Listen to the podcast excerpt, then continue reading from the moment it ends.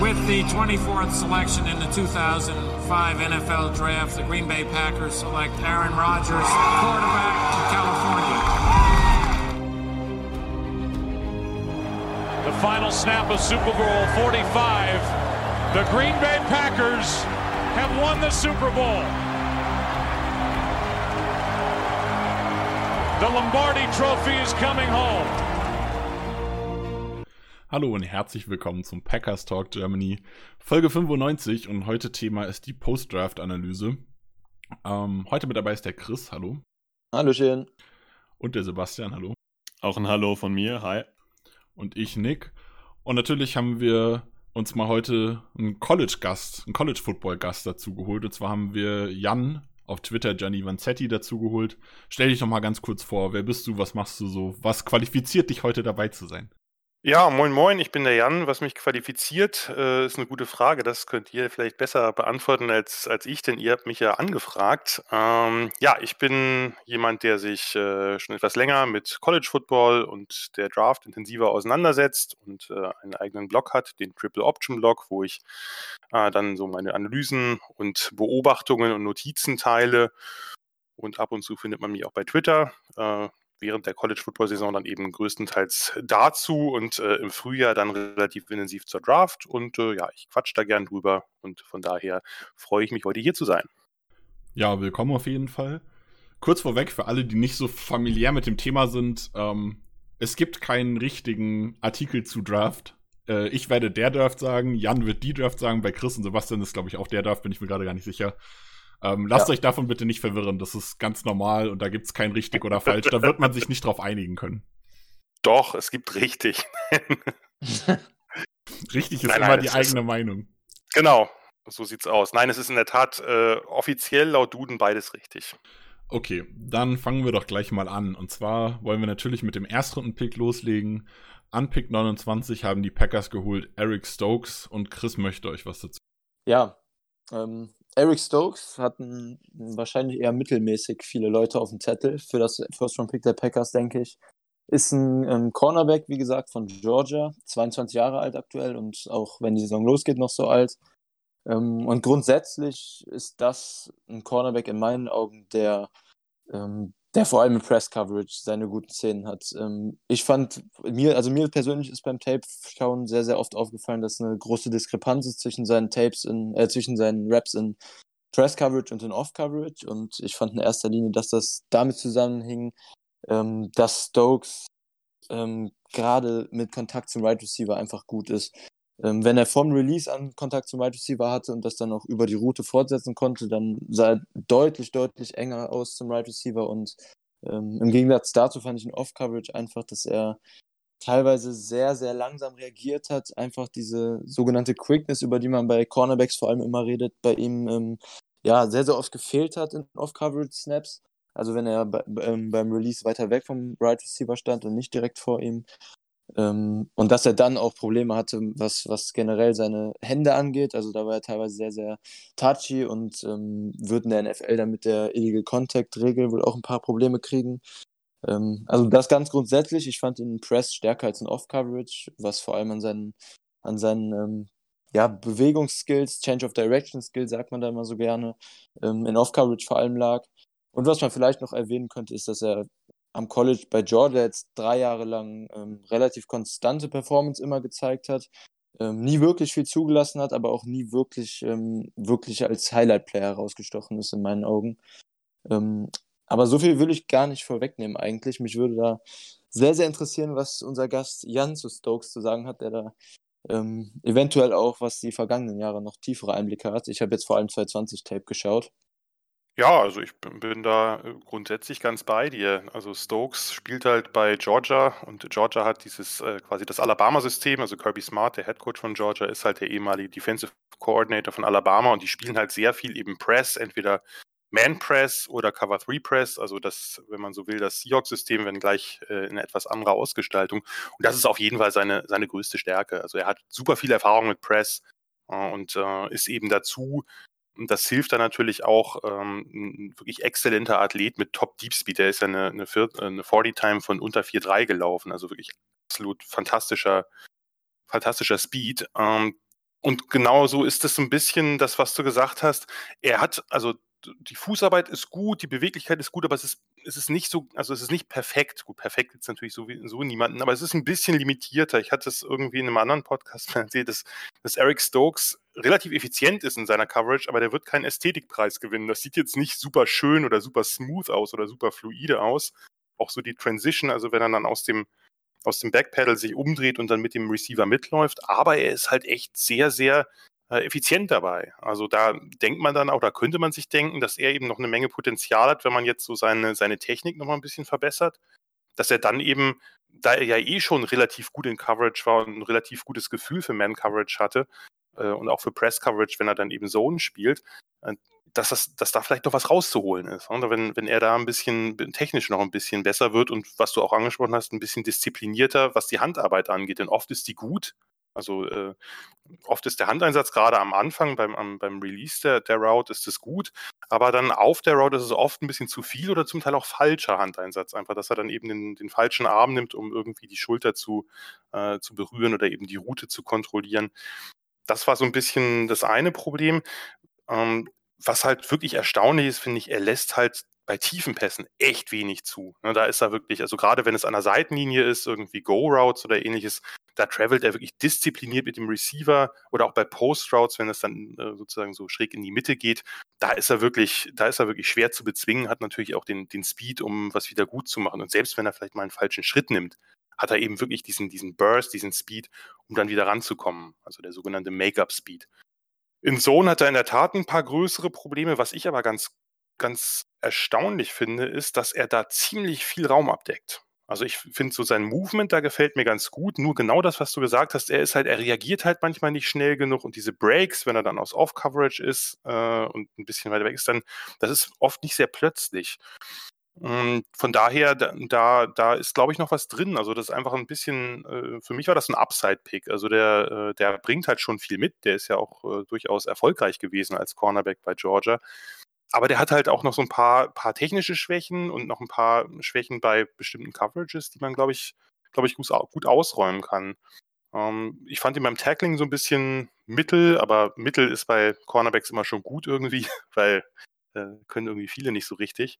Und von daher, also ich, ähm, ich hatte ihn zwar ein bisschen später, aber das ist natürlich auch immer äh, eigene Boards sollte man da auch nicht ganz so wichtig nehmen, denn das Need war ja da bei euch und äh, ich finde das, ich finde das einen soliden Pick erstmal.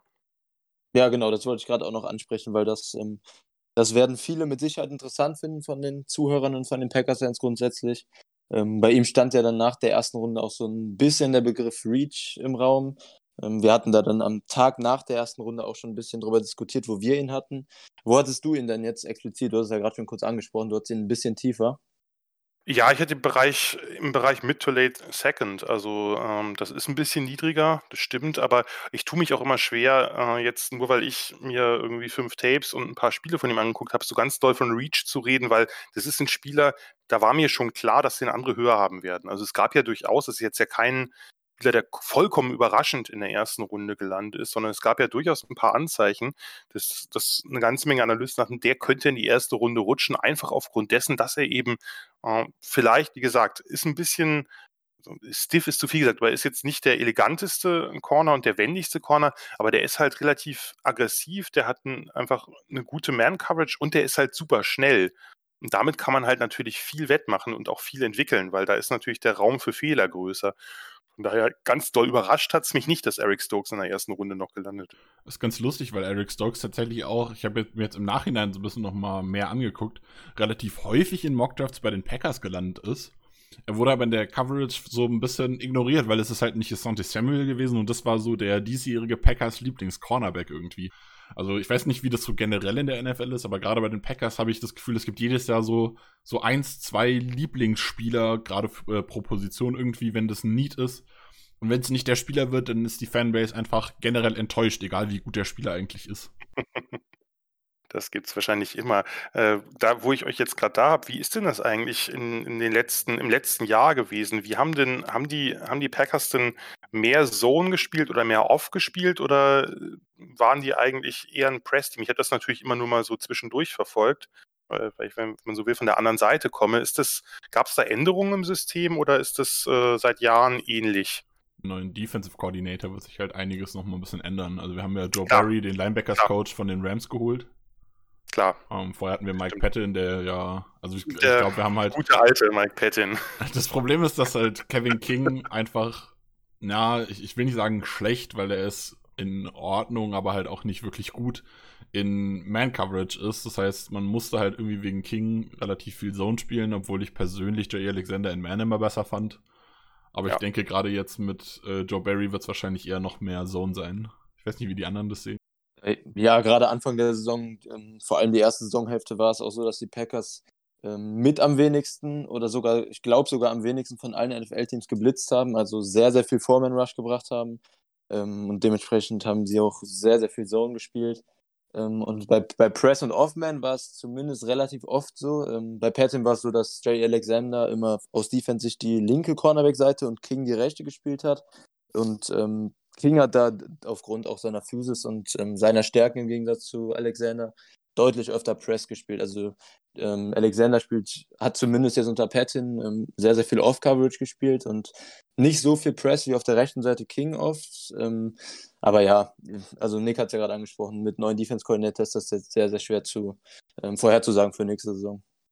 Der hat also noch keine größeren Aussagen getätigt, wie er, also jetzt so spezifischere Scheme-Aussagen, wie er das angehen will oder so. Das hat er noch nicht getan, ja. Na, er hat sich irgendwie in diese Star-Rolle verliebt auf Corner, also was auch immer das bedeuten will. Keiner weiß so wirklich, was es bedeuten soll. Also, wenn ich es richtig interpretiere, geht es da effektiv eigentlich hauptsächlich um den Slot-Cornerback, der dieser Star ist, in Anführungszeichen, so wie man zum Middle-Linebacker Mike sagt. Ähm, aber es ist trotzdem irgendwie schon eine spezielle Position, weil man sehr darauf Wert gelegt hat, dass ein Jalen Ramsey auch viel Star gespielt hat. Ähm, weiß ich nicht so. Das ist eher ein Begriff aus dem College, mit dem man irgendwann wirklich den Slot-DB bezeichnet hat, wenn es nicht unbedingt ein klassischer Slot-Corner war, sondern irgendwie vielleicht ein Safety oder ähnliches. Dann hat man das Ganze Star genannt. Das ist im College, glaube ich, einfach insgesamt ein bisschen beliebter, diese, diese Overhang-Rolle. Also quasi nochmal so ein, so ein wirklich einen Slot-Defender zu haben, der jetzt nicht zwangsläufig immer den Slot-Receiver covern muss. Keine Ahnung, ob sich das irgendwann in die NFL auch äh, rüberbringen lässt, sozusagen, dieses, äh, dieses, ja, diese Position oder diese, dieses Scheme. Aber ähm, ja, normalerweise wird es ja dann doch eher der normale Slot-Corner sein. Was ich auch noch kurz fragen wollte, wir hatten da unter, unter mehreren Packers-Fans auch im Discord hier schon eine Diskussion. Ähm, könntest du dir mit Stokes, äh, Stokes Skillset, ähm, schwieriges Wort, ähm, vorstellen, dass er eventuell auch ins Slot geht oder sich eher nur outside? Weil wir hatten, wir hatten da eine kleine Diskussion auch bezüglich seiner Run-Defense, ähm, die ich zum Beispiel ein bisschen schwächer gesehen habe im Gegensatz zu ein paar anderen, aber da waren einige Meinungsverschiedenheiten und ähm, auch da würde ich nochmal interessant finden, was du dazu sagst also kann man, ich finde ich es immer schwer zu oder ich kann sowas immer schwer sagen, wenn ich ihn da nicht gesehen habe, weil das ist, da ist immer viel Projektion bei. Wenn ich jetzt, also Stokes hat halt wirklich, ist halt eigentlich ein klassischer Outside-Corner, der kann sicherlich auch im Slot und hat auch sicherlich mal ein paar Plays da gemacht. Aber ich mhm. bin bei dir, dass ich sein, sein äh, Tackling jetzt, ja, wie gesagt, nicht so besonders fand. Das ist nicht, also es gibt Schlimmere als ihn, äh, aber er war jetzt nicht einer der Besten. Also das, äh, daher weiß ich nicht, ob man ihn im Slot nicht ein bisschen ver verschenkt, sage ich mal. Also es ist ja oft so, dass Rookies, wenn jetzt, äh, sagen wir mal, etablierte Starter äh, außen spielen, dass der Rookie erstmal in den Slot muss und sich quasi so ein bisschen seine Sporen verdienen muss. Da kann er nicht so viel falsch machen, in Anführungsstrichen, weil er, wenn er einen Fehler macht, ist die Chance auf einen Big Play etwas geringer als, als außen. Die Chance äh, auf einen Big Play für die Offense natürlich. Und ähm, ja, ich, also ich glaube, dass Stokes jemand ist, der hat ja auch überlange Arme für, einen, für einen Corner. Der hat fast 33 Inch Arme. Das ist einfach, der ist einfach eigentlich ideal dafür, dass man den außen hinstellt und außen auch in Press stellt, damit er dann eben ähm, den, Re den Receiver schon beim Release stört. Also eigentlich wäre das, glaube ich, ist das schon das, was ihn, was ihn auszeichnet und wo man ihn, äh, sagen, wo man seine, seine Vorzüge am besten zur Geltung bringt. Nur klar, wenn jetzt, äh, wenn jetzt Barry sagt, äh, ich will den erstmal im Slot haben, dann was, wer bin ich, dass ich da widersprechen sollte, ne? Ja, also die bisherigen Gedanken von vielen Packers-Fans, oder zumindest von mir zumindest, und ich habe es auch schon häufiger so gehört, ist, dass es durchaus möglich ist, dass man eventuell Jair Alexander tatsächlich auch in diese Star-Rolle reinschiebt, so mehr oder weniger Base in Anführungszeichen. Und dann ja. Stokes King halt eine Outside, also Zone, eine Zone-Coverage Outside spielen. Dann würde ich aber wirklich Press Zone spielen, also mit den beiden Außen. Dann würde ja. ich die schon an die Anspiellinie stellen, weil sonst, glaube ich, verliert das Ganze total an Effektivität. Aber Alexander innen, Alexander kannst du eh alle spielen lassen. Das ist, äh, das ist völlig egal. Der wird überall, der wird überall seine Plays machen. Ja. Ja, das, das wird auf jeden Fall spannend zu sehen sein, wie das dann anfängt. Ähm, ja, wenn Sebastian jetzt zu Stokes sonst nichts mehr hinzuzufügen hat, oder einer von euch beiden natürlich auch, dann würde ich auch an Sebastian weitergeben für unser Second Round Pick. Fragen habe ich keine mehr. Ihr habt die Sache mit Jair Alexander im Slot in dieser Star-Rolle schon thematisiert. Ähm, ich will dann zu Josh Myers weitergehen. Ähm, das ist ein 22 Jahre alter Center. Äh, six foot five groß, war zwei Jahre Starter bei der Ohio State University, ähm, war ein Four-Star-Recruit, Team-Captain. Ähm, hat grundsätzlich relativ kurze Arme. Ich gehe davon aus, dass Jan darauf auch gleich eingeht. Ähm, ich habe ihn eher als ein Inside Zone Center äh, gesehen, der eigentlich ein ganz guter Run-Blocker ist, im Pass-Block schon Schwierigkeiten hatte. Und grundsätzlich, ich habe ihn jetzt mal so bei mir notiert, als Berserker funktioniert. Der ist, äh, ja, spielt schon, ja, im Englischen würde man sagen mean, also er ist schon ein bisschen ähm, ja, kräftig, manchmal auch ein bisschen dreckig und wirklich mit Power immer und er will seinen Block auch immer finishen. Schwierigkeit habe ich gesehen in der Geschwindigkeit und ähm, vor allem, wenn irgendwie, ähm, wenn auf Second Level kommt, fand ich ihn ziemlich fraglich, ob er da seine Blocks entsprechend setzt. Vielleicht kannst du Jan mal ergänzen, wie du denn Josh Myers als neuen Center der Packers siehst. Wie ich ihn als neuen Center der Packers sehe, weiß ich natürlich noch nicht, aber ich finde den, also auch da ist so ein bisschen die Frage, das ist aber wieder so ein bisschen Nitpicking auch, ne, ob man den jetzt da holen muss oder vielleicht eine halbe Runde später noch holen könnte. Äh, die Packers haben ihn offensichtlich als äh, als den Center äh, gesehen nach den beiden Top-Centern. Ne? Dann äh, oder beziehungsweise kurz vorher, das wollte ich später nochmal aufrollen mit, mit Stimmt, stimmt, Sie haben, ihn, Sie haben ihn vor Humphrey gedraftet. Ja, ne? genau. Ja.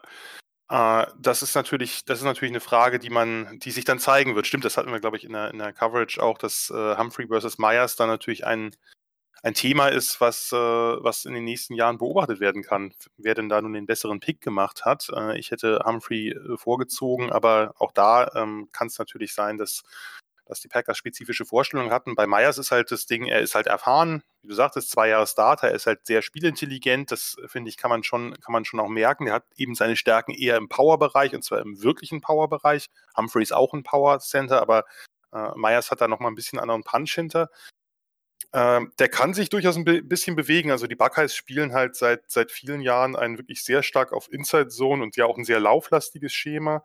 Ähm, mit, mit viel Inside Zone, seit äh, Ryan der Head Coach ist, seit zwei Jahren haben sie mehr Outside Zone eingebaut. Da musste sich natürlich Myers auch ein bisschen mehr bewegen und ich finde, er macht das grundsätzlich ganz gut. Also ist jetzt äh, sicherlich wird er jetzt nie der wie du schon sagst, er wird jetzt nie der größte äh, Second-Level-Blocker der Welt werden. Das ist nicht sein Spiel. Aber der hat halt einfach diese, wie es so schön heißt, Core-Strength. Also der Oberkörper, die Arme, der Punch, den er daraus generieren kann, das ist halt seine Stärke. Und er kann sich halt gut genug bewegen, um eben, also diese lateralen Bewegungen in, in, in Zone, das kann er halt schon gut. Da kriegt er auch gute Winkel hin. Er ist halt nicht der größte Athlet. Er hat nicht die allerbeste Foot-Quickness. Ähm, ich finde, er kommt grundsätzlich okay in Second Level. Also er ist da, wie gesagt, es ist nicht seine größte Stärke, aber es ist jetzt auch nicht so, dass er irgendwie völlig, also er ist kein Phone Booth Center, wie es so schön heißt, also der wirklich nur da steht und, äh, und seinen Gegner kontrollieren oder vielleicht auch dominieren kann, aber irgendwie keine, keine paar Schritte nach äh, links, rechts oder vorne laufen kann. Er hat ein bisschen Balanceprobleme äh, durch, durch dieses äh, Overextending, also was viele, viele O-Liner im College haben, dass man eben mit dem Oberkörper nicht über den Füßen richtig spielt, diszipliniert, sondern den Oberkörper halt nach vorne beugt oder zur Seite beim, beim, beim Passblock, bei Tackles. Und dadurch ist man halt nicht ganz balanciert. Und das äh, nutzen dann die Liner gern aus. Ja, und er kann halt, ich glaube, das ist ein, ein, Spieler, den kann man, ich weiß ja nicht, wie bei euch, jetzt muss ich erstmal gucken, wie bei euch die Center-Position besetzt ist. Ach, ihr habt ja noch Elton Jenkins, stimmt. Äh, das ist ja. Hat der ja, hat bei wobei, euch Center? Wobei Jenkins nicht Center spielen wird. Also äh, das okay. wurde relativ klar so kommuniziert. Okay. Äh, Jenkins ist ja sehr vielseitig, hat auch letzte Richtig. Saison schon Tackle gespielt, Left Tackle, Right Tackle, Left Guard. Ich weiß gar nicht, Right Guard hat er, glaube ich, auch äh, in seiner ersten Saison äh, ganz kurz gespielt. Oder auch Center schon. Aber es kommt ja, ja, ein bisschen der, so durch. Genau. Also, also Metal Fleur hatte gesagt, dass man die Variabilität von ihm sehr, sehr schätzt dass man halt lieber Konstanz auf Center haben will. Das heißt, man möchte einen haben, der die ganze Saison Center spielt. Und wenn man halt Jenkins als diesen Spieler haben möchte, der beweglich ist, vielleicht in Woche 1 für David Bakhtiari Left Tackle startet, ähm, dann möchte man den eigentlich nicht als Center haben, so in der Richtung. Also ich gehe sehr fest davon aus, dass Myers als Center 1 eingeplant ist. Lucas Patrick könnte alternativ noch Center spielen, falls Myers auf Guard anfangen soll in der NFL. Okay, interessant, weil äh, also dass Jenkins so krass äh, vielseitig ist, der ist halt der, der Center gewesen bei Mississippi State. Der, ich habe den natürlich jetzt nicht so weiterverfolgt, aber dass, äh, dass der sogar Left Tackle gespielt hat, finde ich, äh, finde ich beeindruckend. Also stark. Ja, dann, äh, dann ist es, dann wird Myers, der hat halt eine gewisse Flexibilität innen, den kannst du natürlich nicht außen hinstellen. Ähm, dann wird er wahrscheinlich wirklich der, der Center 1 sein und dann hat man sich hier den geholt und dann hat er natürlich auch ordentlich Druck. Äh, ein, ein Punkt nur zu den, zu den Armen. Ich finde bei, bei Centern 33, 7 Achtel finde ich eigentlich absolut okay. Das ist ja, äh, oder bei auch. Ähm, das ist fast äh, schon Tackle-Länge eigentlich. Also so ab 34 aufwärts ist so in der Regel okay Oder bei Tackle. Oder hat er, was hatte er? Nee, hatte er, halt, ich muss jetzt kurz mal gucken. Ich, ich habe mir 32 Ach, notiert. 32, 32er. 32er ist, ja, das ist halt, das ist nicht ideal, das stimmt. Aber, ähm, aber das ist, glaube ich, noch für einen Center noch gängig. Also, wenn man sich anguckt, was jetzt, also das ja, äh, dass einige Tackle-Prospects wie Jalen Mayfield oder Brady Christensen auch unter 33er äh, Arme haben und, äh, und Eichenberg auch, äh, dann, das ist für einen Center absolut ausreichend. Also da bin ich, bin ich, äh, da würde ich jetzt mir keinen so großen Kopf drum machen, dass, äh, da wären andere Probleme, glaube ich, ein bisschen größer. Ich stelle mal eine Nachfrage, weil ja direkt in, im Pick hinten dran äh, Creed Humphrey ging. Wenn du jetzt so ein Outside-Zone-Scheme hättest wie die Packers und auch schon ähm, übers Run-Game kommen wollen würdest, würdest du eher Myers nehmen oder eher Humphrey? Wir haben es, glaube ich, selber so eingeschätzt, dass Myers tendenziell schon so ein kleiner, kleiner Reach war. Wir hatten alle dann so eher Runde 3 an ihn gedacht. Jetzt ging er Ende 2 bei den Packers. Wie würdest du das sehen? Ja, ich hatte Humphrey halt sehr hoch, von daher kann ich, äh, kann ich da jetzt nicht irgendeine beschönigende, äh, sozusagen beschönige Statement zu abgeben, sondern das ist schon, äh, Humphrey wäre hier schon mein Pick gewesen. Aber man hat auch nicht, also ich hätte jetzt nicht so ein großes Problem mit Josh Myers Ende Runde 2, ich hatte ihn auch in der dritten Runde, habe ich jetzt erstmal kein Problem mit, nur das Blöde ist halt, dass der Humphrey so weit gefallen ist und äh, dass das halt quasi das, äh, das Thema ist, was natürlich diesen Pick begleiten wird. Das ist einfach so. Ja, generell merkt man das bei den Packers so ein bisschen, dass sie sich vielleicht so ein bisschen auf ihre Lieblingsspieler einschießen und dann nicht unbedingt darauf reagieren, noch wie das Board fällt. Also wenn sie Josh Myers an 62 zum, als den Pick haben, den sie da gerne haben wollen, dann ist es den, Cent, äh, den, den Packers relativ egal, ob jetzt vielleicht noch ein anderer Center in die Richtung gefallen ist, der eigentlich noch ein bisschen weiter oben auf dem Board gewesen wäre, weil man sich so ein bisschen darauf eingeschossen hat, dass man Myers gerne hätte, habe ich zumindest. Das wäre auf jeden Fall sehr, also wäre schon ein bisschen seltsam, finde ich zumindest.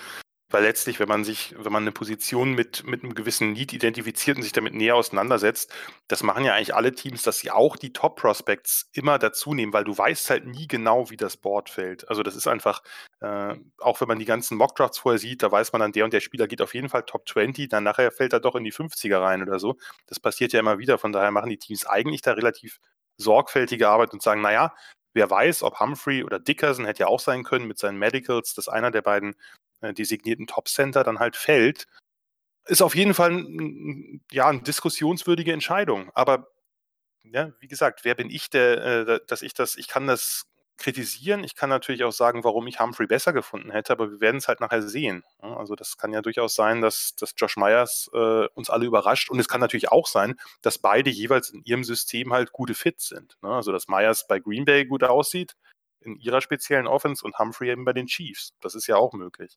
Ja, Systemfit wollte ich auch gerade nochmal ansprechen. Ähm, Metal Fleur hatte gesagt, dass man halt gerne in der Line ein bisschen heavier werden möchte. Also man möchte, man spielt zwar noch eigentlich dieses Outside-Zone-Scheme, was man ja spielt, man möchte gerne ein bisschen mehr Masse dazu bekommen, gerade nach dem Spiel gegen die Bucks, wo man ja doch gut äh, verprügelt wurde da in der Line, wollte man gerne ein bisschen mehr, ja, ein bisschen mehr Power direkt an die Line bringen, glaube ich, wenn ich richtig, wenn ich ihn richtig verstanden habe. Vielleicht habe ich ihn auch falsch verstanden. Von daher ist das, glaube ich, auch sowas, wo ich mir da halt Gedanken drüber mache, warum ist man jetzt eigentlich von Corey Lindsley weggegangen? Klar, er ist älter und hat irgendwie Verletzungsgeschichten möglicherweise äh, kommend, aber er war auch einfach, klar, er war in diesem beweglichen Scheme, hat er super funktioniert, aber man wollte auch einfach, glaube ich, ein bisschen, ein bisschen schwereren Center, ein bisschen mehr Kraft an der Line schon bekommen und das bringt Lindsley halt vielleicht auch nicht unbedingt mit, auch wenn er individuell natürlich eigentlich stärker war. Ja, das kann durchaus sein. Also, dass man, nur, nur ich denke auch da, aber das ist wie gesagt nur meine subjektive Meinung und äh, ihr habt die ja offensichtlich auch in ähnlicher Form gehabt, dass ja auch Humphrey gut, äh, gut Punch mitbringt. Der ist ja durchaus auch ein Power Center. Der wiegt halt ein paar, paar Pfund weniger, aber ob das dann den großen Unterschied macht, wir werden es nicht wissen oder nicht erfahren wahrscheinlich. Wenn sonst keiner eine Frage hat, würde ich sagen, sind wir mit Josh Myers soweit eigentlich durch. Chris, Nick, und dann könnten wir eigentlich zur Nummer 3 gehen. Äh, zu unserem Wide Receiver, unglaublich, wir haben einen gezogen, Amari Rogers. Ja, ich wollte auch gerade weitergeben, also gerne Chris mit Amari Rogers. Ja, ja, zu Josh Myers hätte ich dann auch nichts mehr hinzuzufügen. Ähm, ja, gerade angesprochen, Packers haben tatsächlich einen Wide Receiver genommen, in der dritten Runde dann am Ende. Ähm, Amari Rogers, Clemson Wide Receiver, ein, aktuell 21 Jahre alt, wird Anfang der Saison 22 werden. Ähm, von den Maßen ein relativ klarer Slot Receiver, 5'10 groß, dafür aber 212 äh, Pfund schwer. Das ist ähm, 10. versus 75. Perzentile, also ähm, fast schon ein Running Back Körper, würde ich sagen. Ähm, was generell so sein Pro Day angeht, seine athletischen Testwerte, ähm, ist nicht besonders herausgestochen, außer seinen, seine Bankdrückenwerte. Da hat er 24 Wiederholungen. Das ist 99. Perzentile bei Wide Receivers, also ähm, vermittelt eventuell so einen ganz ordentlichen Eindruck schon mal von ihm. Und ähm, ja, ohne zu viel vorwegzugreifen, kann man, glaube ich, bei Rogers sagen, dass er endlich diese Slot-Gadget-Rolle, die die Packers einfach in der Offense sehr, sehr dringend benötigen und die letzte Saison in meinen Augen auch einfach ähm, zumindest in hoher Qualität gefehlt hat, ähm, haben die Packers damit bedient. Und ähm, ja, ist für mich auch das erste nach den beiden Picks, die wir gerade besprochen haben, die ähm, die, der in seine Range passt, zumindest in, in meine Pre-Draft-Range. Ich hatte ihn so ähm, Ende dritte bis Anfang vierte Runde, also da ist er perfekt reingefallen. Und ich hatte auch so ungefähr den Eindruck, da lag er im, im, im Konsens auch so. Wobei ähm, man da, also, dazu ja sagen muss, dass die Packers ihn weit höher hatten. Also die Packers haben ja, ja erzählt, sie hatten ihn an 62 äh, stand die Wahl zwischen Myers und Amari Rogers. Und nachdem man Myers ja. genommen hat, ist man dann, äh, hat man dann schleunigst versucht hochzutraden. Ja. Ja, ja gut, Ende zweite Runde bei Rogers. Ähm, weiß ich nicht, ob ich so glücklich mit dem wäre wie jetzt, aber würde aufs selbe hinauskommen. Und jetzt bin ich sehr, sehr glücklich tatsächlich persönlich mit dem Pick. Und ähm, wie gesagt, diese Gadget-Rolle wird von ihm top ausgefüllt. Er ist, ähm, er ist in meinen Augen mit Ball in der Hand ähm, einfach sehr, sehr gut. Ähm, hat da fast Running Back-artige Skills, was auch seinen ja dann ungefähr entspricht. Ähm, ist sehr, sehr powerful, bricht Tackles ähm, ich finde tatsächlich sein, sein Longspeed, also seine Endgeschwindigkeit, sieht auf, auf Tape ähm, relativ deutlich besser aus, als es jetzt bei seinen Testwerten rumgekommen ist. Er ist kein Megasprinter, aber ich fand, er wirkte doch relativ explosiv und ähm, zumindest mit solidem Longspeed. Ähm, seine Testwerte waren jetzt, wie gesagt, nicht besonders. Und ähm, ja, deshalb freue ich mich da bei Rogers, dass wir endlich endlich auch Yards after Catch Qualität mit ihm kriegen in, in seiner Weise mit Power und, ähm, und ähm, Tackles brechen. Und ich denke auch, dass er als Receiver noch einen kleinen Schritt nach vorne machen wird. Ähm, dann in der Offense, jetzt in der NFL mit neuen Coaches, die ihn da eventuell auch, ähm, ja, vielleicht spricht man uns an, seine Hände waren, waren nicht so mega zuverlässig jetzt bei Clemson. Also grundsätzlich seine Skills auch als Route Runner fand ich noch ein bisschen ausbaufähig. Ähm, und denke, dass er da bei den Packers noch ordentlich dran arbeiten kann. Aber ich freue mich vor allem, dass wir jetzt in der dritten Runde Yards after Catch und auch diese Gadget-Rolle bedient haben. Ansonsten würde ich gerne auch da wieder von dir, von Jan hören, ähm, was du zu Rogers noch so zu ergänzen hast, wie, wie du ihn so gesehen hast im College und auch wie du denkst, wie er jetzt in die Packers Offense reinpasst. Ja, bei letzterem habe ich natürlich jetzt habe ich natürlich jetzt weniger Expertise als ihr, aber ich werde es mal versuchen mit dem mit dem Beginn. Ja, ist ja erstaunlich, dass ihr wirklich mal einen halbwegs frühen Pick auf einen Receiver verwendet habt. Äh, man höre und staune, aber es ist passiert. Ich finde Rogers hier ziemlich gut, ehrlich gesagt. Also ich habe äh, von vielen Scouts nochmal auch äh, mitbekommen, dass der eher so im Borderline äh, Second Round, Early Third ähm, gehandelt wurde und äh, von daher passt das eigentlich ziemlich gut auch mit dem Uptrade, äh, dem, dem kleinen Uptrade, den man gemacht hat. Denn man konnte ja in der Tat äh, vielleicht nicht sicher sein, ähm, welchen Spieler man dann äh, noch bekommt da. Und die Frage ist natürlich auch, wenn man jetzt so einen Spieler wollte, also nicht irgendeinen Receiver, sondern einen von diesen kleinen Slot-Receivern, da sind ja eine ganze Menge vorher gegangen, Eskridge, Atwell und so weiter, äh, dass man dann eben vielleicht äh, denjenigen, den man dann besonders auf dem Schirm hatte, dass man sich den sichert.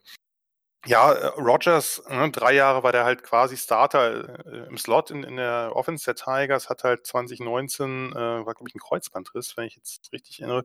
Da ist er dann ja. äh, in der Saison nur sporadisch eingesetzt worden, gerade zu Beginn. Aber das Krasse war, dass als er wieder fit war, also e, Ende der Saison, wo er dann mehr, mehr Plays bekommen hat, da hat man das wirklich gemerkt, auch an der Offense, wie viel weniger ausrechenbar die wurde, obwohl die ja krasse Receiver hatten mit T. Higgins und Justin Ross. Also der hat schon, der hat schon da auch, äh, der auch eine, eine deutliche Rolle gespielt. du hast ihn eigentlich wunderbar beschrieben. Das ist halt der typische Underneath-Slot, dem man den Ball in die Hand gibt und der damit Yards auf der Catch macht und der eben diesen wirklichen Running Back-Körper hat. Er sieht so aus, er läuft auch so, no nonsense, North-South, ist kein besonderer Tänzer, hat ein paar nette Moves, aber, aber der, also der kann auch mal einen Defender aussteigen lassen, aber der kann es halt auch mit Power lösen. Ne? Der bricht halt Tackles, wie ein, wie ein Runner im Open Field. Und das ist ja schon eine Qualität, die jetzt nicht jeder Receiver hat. Ich fand seine Hände grundsätzlich eigentlich ganz gut und auch sein, sein Catch-Radius dafür, dass er eben eine geringe Größe und jetzt auch äh, nicht die längsten Arme.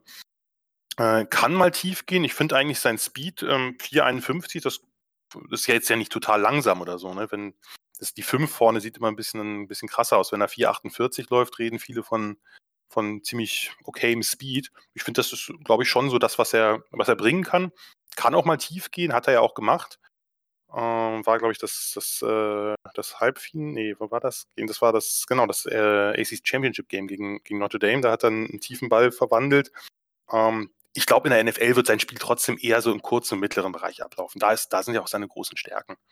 Und bei ihm war halt, finde ich, äh, deutlich nochmal, der Senior Bowl äh, war, war wichtig, denn ähm, bei, bei Clemson, das lag, äh, oder das ist immer so ein bisschen die Frage, da ist er keine besonders prononcierten Routen gelaufen. Und dann weiß man halt nicht, liegt es am Receiver, dass er es nicht kann, oder liegt es an der Offense, dass, dass die quasi ihn so schemt, dass er jetzt eigentlich eher, was weiß ich, so abgerundete Flat Routes oder so, wo man ihm dann den Ball zuwirft, ähm, dass das sozusagen der Plan der Offense ist. Beim Senior Bowl, äh, da habe ich mir diese ganzen Practices halt äh, in der stundenlang reinge äh, reingezogen und da fand ich, sah das schon sehr gut. Also da hat man gemerkt, das liegt eher an der Offense, weil der lief halt flüssige Routes, der lief dynamische Routes, der lief Routes mit scharfen Cuts da ist sicherlich noch was anzutrainieren. Klar, die sind ja alle nicht fertig, die Spieler, die da in die NFL kommen, aber das sah wirklich gut aus. Und Bonus ist natürlich noch, dass er so Erfahrung als Punt Returner hat. Kann man, also weiß, äh, weiß jetzt gerade nicht, wie das bei euch aussieht, aber. Also Tyler Irvin ist weg, der bei uns Punt Returner war. Genau. Und als Irvin verletzt war, war auch eigentlich keiner da, der es gemacht hat. Also. Tyler Irvin, äh, bei mir auch ewig, der habt ihr eine Zeit lang nämlich dann auch äh, mal zeitweilig in dieser Slot-Gadget-Rolle eingesetzt, ne, dass er dann immer so einen, einen Jet Sweep pro Spiel bekommen hat oder so. Das gab es, glaube ich, war das vorletzte Saison? Oder so? Nee, es war jetzt vergangene Saison. Okay. Ja. Ja, ja, und dann, genau. hat sich, dann hat sich ja Tyler Irvin verletzt und dann hatte man ein, zwei Spiele keinen und hat dann versucht, äh, mit Aaron Jones so Jet Sweeps zu laufen und so. Das war dann zwar, hat funktioniert, aber er fehlt halt auf Running Back. Und dann hat man Tavon Austin gesigned für die ganzen Sachen Stimmt. und der hat, glaube ich, in einem seiner ersten Plays direkt einen Ball fallen gelassen. Und dann ist er danach nur noch so semi viel eingebunden worden. Aber genau dafür ist ja jemand da wie Amari Rogers. Ne? Das ist halt schon ein guter Fit. Wenn ihr genau diesen Typen brauchtet und dann Need habt, dann finde ich den Pick an dieser Stelle relativ exzellent. Ja, ich finde spannend, du hast ähm, viel, viel von dem weggenommen, was ich auch noch ergänzen wollte. Also gerade dieses Pro, äh, das ähm, Senior Bowl Ding, dass er da durchaus einen guten Route Tree gelaufen ist und mir da auch sehr, sehr gut gefallen hat. Ähm, generell hatte ich aber auch das Gefühl, er spielt so ein bisschen, er spielt einfach athletisch besser, als er getestet hat. Also auch seine Agility Grades sind ja unterirdisch. Also äh, find, Shuttle und also und beide im unter 50, äh, 50 Percentil, also ja, aber sieben, ja, aber beim Threecon eine 707 finde ich absolut okay noch. Das ist, das finde ich nicht schlimm. Bench hatte ich übrigens 19, nicht 24 gelesen, aber ähm, das macht auch keinen Unterschied. Der ist halt sehr, sehr kräftig. Shuttle ist in der Tat, aber äh, da muss man auch ein bisschen vorsichtig sein. Diese Werte, die werden, also die laufen dieses Ding einmal und da reicht ja ein falscher Schritt, da bist du gleich zwei Zehntel weg oder so. Äh, Gerade bei diesen, bei diesen sehr kurzen Builds würde ich, würde ich nicht zu viel drauf geben. Also der ist schon, der ist schon quick, der ist jetzt natürlich nicht ultra elusive oder so, sondern eher schon auch ein, ein Spieler, der viel mit Power löst. Und das ist ja auch was Gutes. Also das, äh, denn diese ganzen Tänzer, davon werden sich die Hälfte in der NFL nicht durchsetzen, weil die dann halt, äh, vielleicht lassen sie einen aussteigen und haben dann halt nicht den Burst, äh, um danach dann viel zu kreieren. Und da ist mir eigentlich jemand lieber, der die Yards dann auch mal schmutzig holt. Und das kann Amari Rogers. Dazu vielleicht noch ähm, ganz kurz die Frage. Ähm, es waren auch noch so potenzielle Slot-Wide Receiver für diese Gadget-Rolle auf dem Board. Ähm, beispielsweise Anthony Schwartz ist danach zu den Browns noch sogar in der dritten Runde gegangen. Ähm, Amon Rassam Brown natürlich, der Bruder von EQ, der ja schon bei den Packers spielt, war noch auf dem Board. Jalen Darden vielleicht. Ähm, hättest du von denen irgendeinen jetzt so grob oder auch auf, in Bezug auf die Packers vor Murray Rogers gehabt oder war Rogers da auch für dich die beste Wahl? Also Schwartz nicht. Schwartz ist, glaube ich, ein anderer Typ, den äh, ich weiß auch nicht, ob Schwartz im Slot oder, oder als Flanker spielen wird, weil der hat ja vor allem einfach absoluten Weltklasse-Speed, aber ich sag mal, ein bisschen böse, nicht so viel mehr bisher. Also das kann halt ein spannender Spieler werden, aber da wäre ich jetzt deutlich skeptischer.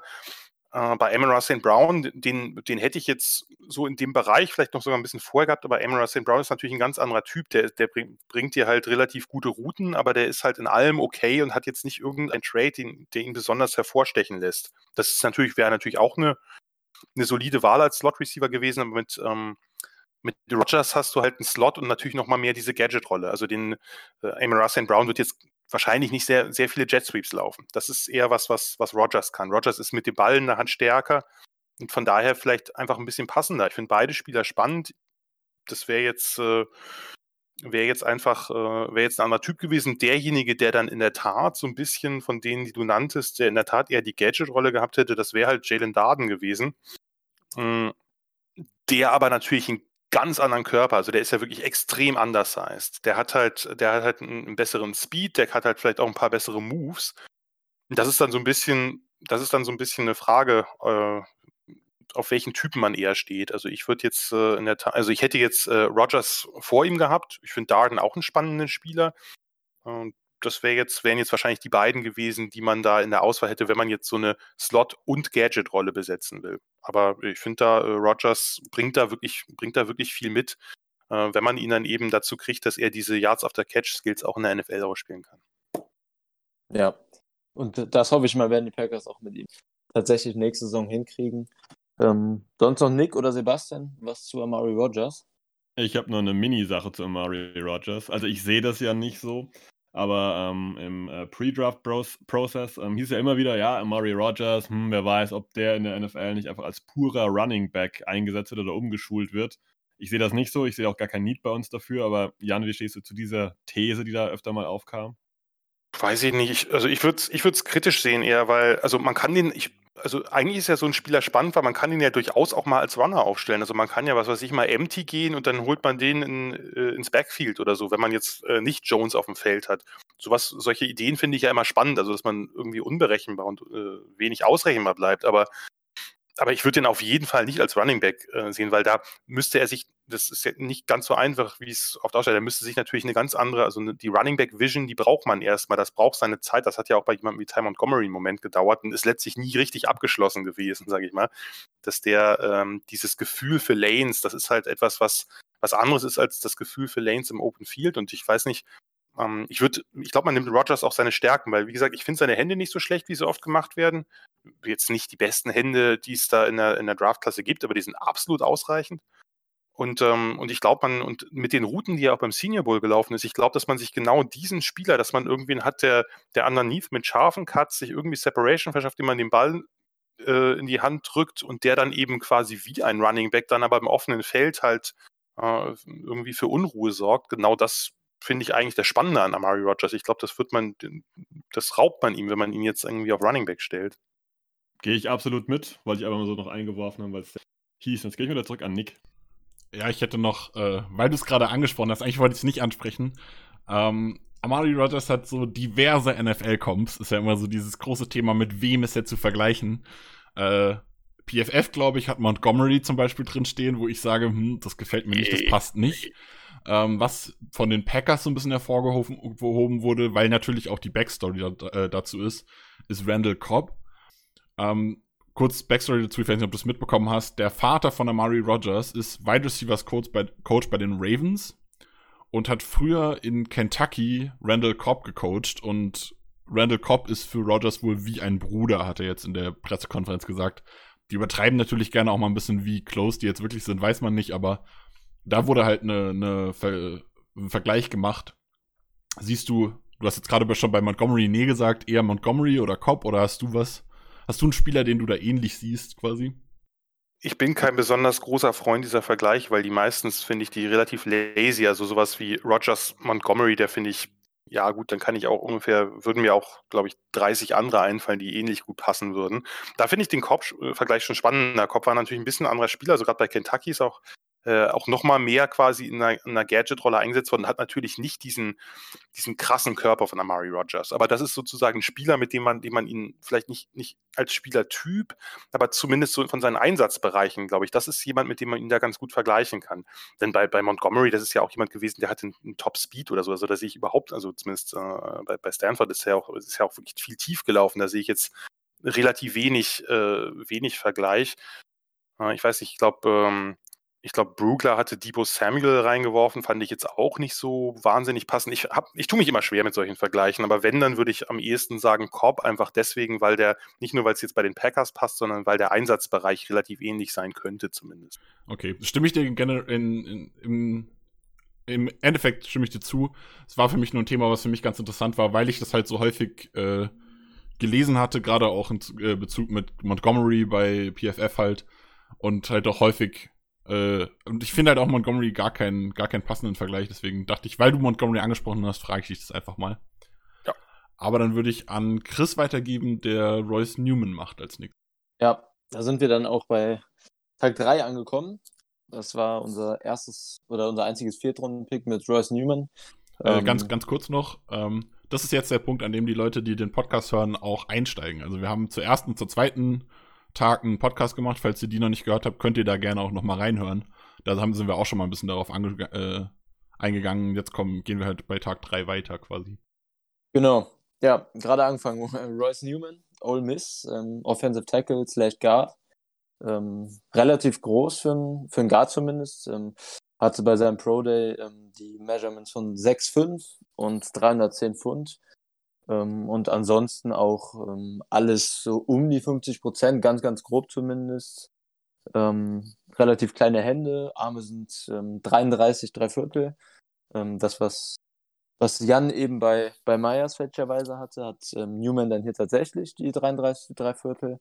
Ähm, und bei Newman generell finde ich, ähm, also ich habe ihn jetzt nach dem Draft jetzt angeschaut, kann ich vielleicht mal dazu sagen. Vorher hatte ich ihn noch nicht so auf dem Zettel und ähm, habe ihn mir dann die letzten zwei Tage relativ intensiv noch angeguckt, vor allem die letzte Saison, wo er Right Tackle gespielt hat bei Ole Miss.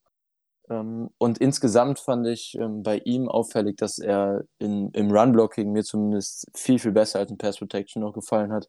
Ich fand insgesamt seine, seine ganze Handarbeit, sein Placement und auch grundsätzlich seinen Punch im Run-Blocking irgendwie viel, viel disziplinierter, viel koordinierter auch. Ähm, Im Gegensatz dazu im Pass Protection fand ich seine, seine Handarbeit äh, teilweise furchtbar. Ähm, da fand ich eher seine, seine Fußarbeit ein bisschen besser. Hatte auch ganz solide ähm, Mirror Skills, sagt man bei von Tackles immer. Ähm, also, dass sie den, den Edge Defender dann im Prinzip ähm, ja, spiegeln können, seine, seine, seine Füße, seine Schritte spiegeln können. Das hat mir ganz okay gefallen bei Newman tatsächlich. Und ähm, was mir auch im Pass Protection nicht gut gefallen hat, war zusätzlich zu seiner Handarbeit, dass er echt relativ oft gebullrushed wurde. Ähm, dafür, dass er zumindest eine, einen soliden Frame hat, ähm, wurde er echt oft gebullrushed, hatte da Anchor-Probleme, wurde oft in die Pocket reingeschoben von sämtlichen Edge-Rushern. Ähm, ja, und insgesamt denke ich, Newmans größte Stärke ist so seine, seine Vielseitigkeit, hat auch mehrere Positionen gespielt bei, bei Ole Miss über seine Karriere, auch äh, Left Guard 2019 noch gespielt ähm, und da auch schon Erfahrung dementsprechend. Deshalb denke ich, dass die Packers gerade was diese sogenannte Versatility, also die Vielseitigkeit angeht, ähm, da viel Wert bei ihm drauf gelegt haben und vermute, dass die Packers ihn da dann auch quasi so als, als Entwicklungs-Backup sehen für, für, viel, für einen vielseitigen Job, für mehrere Positionen. Ähm, aber wäre für mich zumindest, ähm, vielleicht auch da dann jetzt anschließend von Jan auch noch ganz interessant die Meinung, ist für mich kein Spieler, den man jetzt direkt starten lassen könnte nächste Saison. Also ich glaube, dass gerade was die Handarbeit angeht, noch sehr, sehr viel ähm, Pflicht, nicht, nicht nur Entwicklungspotenzial, das auch, aber auch ähm, Pflicht zur Entwicklung bei ihm gegeben. Ja, also ich muss dazu sagen, also mit Royce Newman habe ich mich äh, Pre-Draft auch nicht so sonderlich viel beschäftigt. Ich kannte den natürlich als, als Spieler, aber habe jetzt nicht, habe mich jetzt nicht en Detail damit mit ihm auseinandergesetzt. Ähm, von daher für euch erstmal äh, oder an euch erstmal die Frage, ist denn, hat denn irgendein äh, Mensch bei den Packers bekannt gegeben, wo sie ihn sehen oder haben die gesagt einfach nur äh, sozusagen Depth für die Line? Also äh, gepostet wurde er überall als Guard slash Tackle. Und in der Pressekonferenz dazu klang auch so ein bisschen durch, dass man ihn durchaus auch variabel sieht.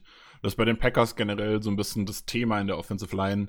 Äh, hatten wir ja vorher schon beim Thema Alton Jenkins. Man möchte die besten fünf Offensive Liner auf dem Feld haben, egal welche Position es ist. Und wenn du fünf Guards hast, dann stehen zwei Guards auf Tackle. Also das ist ein bisschen die okay. Philosophie von Matt LeFleur, glaube ich, dass man einfach man will die besten Spieler auf dem Feld haben und ob das jetzt Center, Guard, Tackle ist, ist denen am Ende scheißegal. Okay, ja, spannende, spannende Herangehensweise, weil das, glaube ich, werden wenige Teams haben, wenn man da jetzt mal in der NFL sich umschaut. Das muss nichts Falsches sein, aber es ist, glaube ich, eher ungewöhnlich. Äh, ja, wie gesagt, mit Newman habe ich mich jetzt nicht, nicht größer beschäftigt, äh, nur, nur, nur gering. Also das, was, also ich fand seine, seine Handarbeit grundsätzlich gar nicht so schlecht, vor allem, äh, vor allem im Runblock, aber das hat es ja auch gesagt. Der ist halt, das ist halt so ein Typ, den du genau in diesen Runden holst. Da gibt es zwei Möglichkeiten. Die eine ist, du holst dir so einen Überfreak, der aber noch total roh ist, wo du überhaupt nicht weißt, was du kriegst, aber der halt die, diese Tools hat, die man dann, mit denen man dann arbeiten kann. Und die andere Möglichkeit ist halt, dass du dir so einen relativ sounden Starter holst, der einfach viel Erfahrung hat, am besten auf mehreren Positionen. Also er hat ja auf, auf äh, Garden Tackle gestartet, äh, zwei Saisons. Der jetzt vielleicht physisch oder athletisch nicht der eindrucksvollste Typ ist, aber der eben sehr sound ist, relativ vielseitig ist, der viele Positionen spielen kann, ähm, der dir sowohl im Run als auch im Pass, also jetzt vielleicht in dem einen oder anderen ähm, ein bisschen besser bewertet wird, aber der dir grundsätzlich eigentlich eine hohe Base bietet, äh, der vielleicht nicht das riesen Ceiling hat, aber auch solche Typen brauchst du. Du kannst nicht immer nur auf die Flyer setzen, die eben äh, dann, wo dann jeder fünfte oder sechste oder siebte dann mal durch die Decke schießt äh, oder vielleicht noch weniger, äh, sondern du brauchst eben auch gerade, wenn du eben so einen so Depth-Pick machst, der der ja offensichtlich erstmal sein soll, so wie ich euch verstanden habe, dann brauchst du eben auch jemanden, der eben, der dir eben eine gewisse Baseline bietet. Und ich glaube, das ist, das ist so ein, das ist die Idee, die hinter diesem Newman-Pick steht. Und ist ja auch schon ein bisschen älterer Prospect. Und der wird jetzt, äh, glaube ich, 24 dieses Jahr noch. Vor der Saison sogar, wie ich sehe. Ähm, und äh, ja, das ist, glaube ich, einfach ein, ein, solider Pick. Der war so ungefähr in diesen Runden gesehen. Den hat man oft in Runde 4, Runde 5 gehabt. Und ähm, glaube ich, gibt es relativ wenig gegen einzuwenden einfach. Ja, generell zur Need-Situation kann man dazu mal sagen, ähm, er ist auf jeden Fall nicht als Starter geplant, aber es ist jetzt auch nicht so, als wären die Packers auf Tackle super breit besetzt. Also äh, die Packers haben auf. Tackle halt äh, Bakhtiari offensichtlich, der noch die Kreuzbandrissgeschichte hat. Auf Right Tackle dann Billy Turner, der aber auch theoretisch Guard spielen kann. Oh ja. Ähm, mhm. Dann kommt danach ein Josh Nijman, der glaube ich außer Abknie-Snaps, wo er so ein bisschen an der Leine hin und her getanzt sind, die Packers haben sich da so ein bisschen Spaß erlaubt, habe ich äh, beim Snap-Position betrachten festgestellt. Er hat auch mal einen Bakhtiari auf Guard irgendwie einen Abknie-Snap genommen. Ähm, bis auf solche, äh, solche Snaps hat er keinen einzigen wirklichen Snap gespielt, von daher, ja, also eigentlich ist kein Backup-Tackle da überhaupt. Ähm, wie hat sich der denn, der ist jetzt äh, ja schon zwei Jahre da, ne? Wie hat er sich denn eigentlich gemacht? Äh, meint, ähm, der war ja gleich, oder? Ja, ja, äh, weil der hat sich ja so ein bisschen, äh, der hat ja so ein bisschen, äh, damals ein bisschen Hype bekommen, das hieß, naja, wenn der nicht irgendwie so ein paar Verletzungsprobleme gehabt hätte, dann wäre der halt äh, irgendwie höher gegangen und äh, ist ja dann wirklich aus der ganzen Draft rausgefallen. Von daher ein äh, bisschen, ein bisschen Interesse halber die Frage, was mit dem eigentlich passiert ist. Also hat der, der hat nicht viel gerissen, also bisher. Nee, also ich fand ihn in der in der letzten Preseason, die dann auch ähm, de facto stattgefunden hat, ganz ordentlich, aber dann in der Saison, ähm, ich weiß gar nicht mehr, ob er während der Saison ins aktive Roster geholt wurde oder ob er, oder ob er von Anfang an 53er war. Ähm, aber er war auf jeden Fall im Laufe der Saison im Roster und hat dann aber da, ähm, also er ist auf jeden Fall bisher noch nicht gestartet und hat dann eben diese gerade angesprochenen Abknie-Snaps und, ähm, und ganz selten Garbage-Time-Snaps bekommen. Aber ja. Und wahrscheinlich viele, viele Field Goal und Punt Snaps dann einfach in, der mhm. O-Line. Also. Ja, und bei ihm war halt auch dann ähm, einer von den vielen Spielern, für die es sehr, sehr schade war, dass letzte Saison keine Preseason stattgefunden hat. War ein Spieler, bei dem die Preseason definitiv sehr interessant gewesen wäre. Das, das war definitiv schade für ihn und auch für, für, für Packers-Fans oder College-Fans, die da interessiert an seiner Entwicklung sind. Ähm, deshalb haben wir ihn jetzt halt sehr, sehr lange, halt über ein Jahr nicht sehen können und schwierig zu bewerten, wo er jetzt gerade steht. Also man hört aus, äh, von den Packers immer wieder, dass Nijman sehr beliebt sein soll, dass man sehr viel von ihm hält, aber man sieht halt einfach nicht. Also er hat, äh, er wurde erst gecuttet 2019 und wurde dann später ins Active Roster geholt, war dann aber auch nochmal verletzt zum Saisonende, glaube ich. Ähm, ja, und jetzt 2020 war er die komplette Saison äh, im Team und war auch, glaube ich, also ich kann mich an keine größere Verletzung erinnern. Vielleicht stand er mal mit irgendwas Kleinem auf dem Injury Report, das weiß ich jetzt nicht genau, aber hatte keine größere Verletzung mehr, aber hat halt keinen Impact gehabt. Also man hatte ja auch mit äh, Rick Wagner noch einen dritten Tackle äh, im Roster, von daher war Nijman auch nur Tackle 4, von daher hat er halt einfach keine Snaps gesehen. Ja, ja ansonsten zu Royce Newman. ähm, wäre ich soweit durch. Wenn von euch dreien niemand mehr was zu sagen hat, würde ich dann weitergeben an Nick mit, mit Slayton. Ja, bei Newman ist bei mir auch so, ich habe den gar nicht gesehen. Ich habe ihn auch jetzt im, im Post-Draft noch nicht geschaut, weil ich mich mit den anderen Spielern beschäftigt habe. Ja. Ja, Slayton, ähm, was kann man zu ihm sagen? Er ist ein, ist halt Defensive Tackle aus Florida. Generell bin ich gar kein Fan von Florida. Gerade Defense ist absolut nicht mehr Fall bei Florida. Aber Slayton hat mir beim Schauen jetzt sogar äh, relativ gut gefallen. Ist halt so ein typischer Big Guy Nose Tackle. Ja, vielleicht auch ein One-Technique Defensive Tackle, aber halt wirklich eigentlich gehört er eine 3-4 Defense auf Nose Tackle. Da passt er am besten hin mit äh, 6'4, 330 Pfund, also 150 Kilo. Kriegt dementsprechend sehr viele Double Teams. War aber dagegen sehr konstant. Also selbst Double Teams haben ihn wenig weggeschoben. Er war immer eine, eine Größe an der Line gegen den Lauf. Hat da teilweise sogar Push erzeugt. Also ist teilweise wirklich sogar in, in Double Teams noch ins Backfield gekommen und konnte da den einen oder anderen Tackle for Loss sogar machen. Also es hat mir richtig gut gefallen. Genereller Spieler, sehr explosiv, starke Beine, bewegt sich immer viel mit den Beinen, hat einen guten Bullrush auch im, im Pass Rush. Ansonsten ist im Pass Rush noch aufgefallen, dass er so ein Chat, also er ist halt gut im Block-Chatting und hat dann so einen schönen Swim-Move hinten drauf. Hat generell sehr starke Hände, habe ich das Gefühl, also auch einen schönen Punch an der Line gegen die Defensive, äh, gegen die Offensive Line. Und es wirkte so ein bisschen für mich so, als hätte er einen sehr strukturierten Plan gehabt, was er macht. Also egal ob, ob gegen den Lauf oder gegen den Pass, er wusste immer, wie er attackieren möchte. Äh, zur, zu den Negativpunkten, er hat wenig Splash-Plays gehabt, also es ist kein Highlight-Player, das ist jemand, so ein typischer Run-Stuffer, Heavy-Guy, den du halt an die Line stellst. Er spielt die ersten zwei Downs, das dritte Down, so, so Passing-Downs, also eigentlich eher schon nicht mehr. Was aber ja kein Problem ist, weil die Packers spielen da ja zumindest in der Vergangenheit sehr gerne mit Edges, auch Interior. Ähm, generell hat er Pass Rush Moves, habe ich gerade gesagt, aber er bringt halt gar keine konstante Production im Pass Rush. Also er hat da auch mal eins, zwei Plays in der Saison gehabt, wo er äh, gute Plays dabei hatte, aber in der Regel ist er im Pass Rush eher nicht zu gebrauchen. Und er hat ein bisschen Balance-Probleme. Also gerade wenn er in Double Teams irgendwie von, von einem etwas härter von der Seite angepackt wird, dann lag er auch eins, zweimal auf dem Boden. Ansonsten ist was, was Jan vielleicht auch ein bisschen, noch ein bisschen besser einschätzen kann. Äh, auch TJ Slayton war Florida Gators üblich äh, suspendiert zwischenzeitlich mal. Das wäre noch zu erwähnen. Ansonsten ja.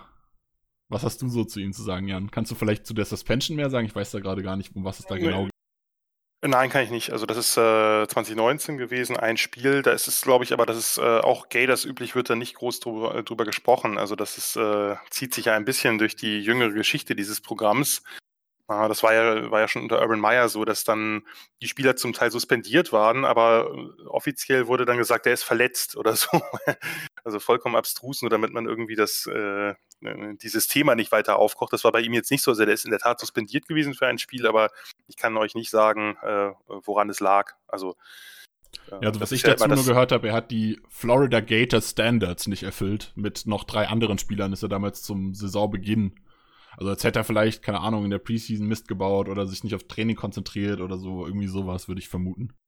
Genau, das ist halt die, das übliche, die Violation of Team Rules. Wenn ich mich richtig erinnere, das weiß ich jetzt, aber ich müsste nochmal nachgucken, war da auf jeden Fall auch Brad Stewart dabei, der eine Safety und noch ein, es könnte sogar noch ein anderer Safety dabei sein. Also auf jeden Fall ein paar, paar Spieler. Dennoch, äh, jetzt beginnt der Teil der, der Packers Draft. Da haben sie halt eine ganze Menge äh, Spieler gezogen in den späteren Runden, die für mich alle ziemlich gutes Value sind. Ähm, und ähm, Slayton ist einer, also ich habe immer am Ende der, äh, meiner Draft-Coverage habe ich dann immer einen langen Sleeper-Artikel mit den mit normalen Sleepern, mit tieferen Sleepern und mit so Sleepern, die gar keiner kennt. Zu letzteren gehört Slayton natürlich nicht, aber Slayton war halt ein Teil davon. Äh, den finde ich wirklich schon ziemlich spannend.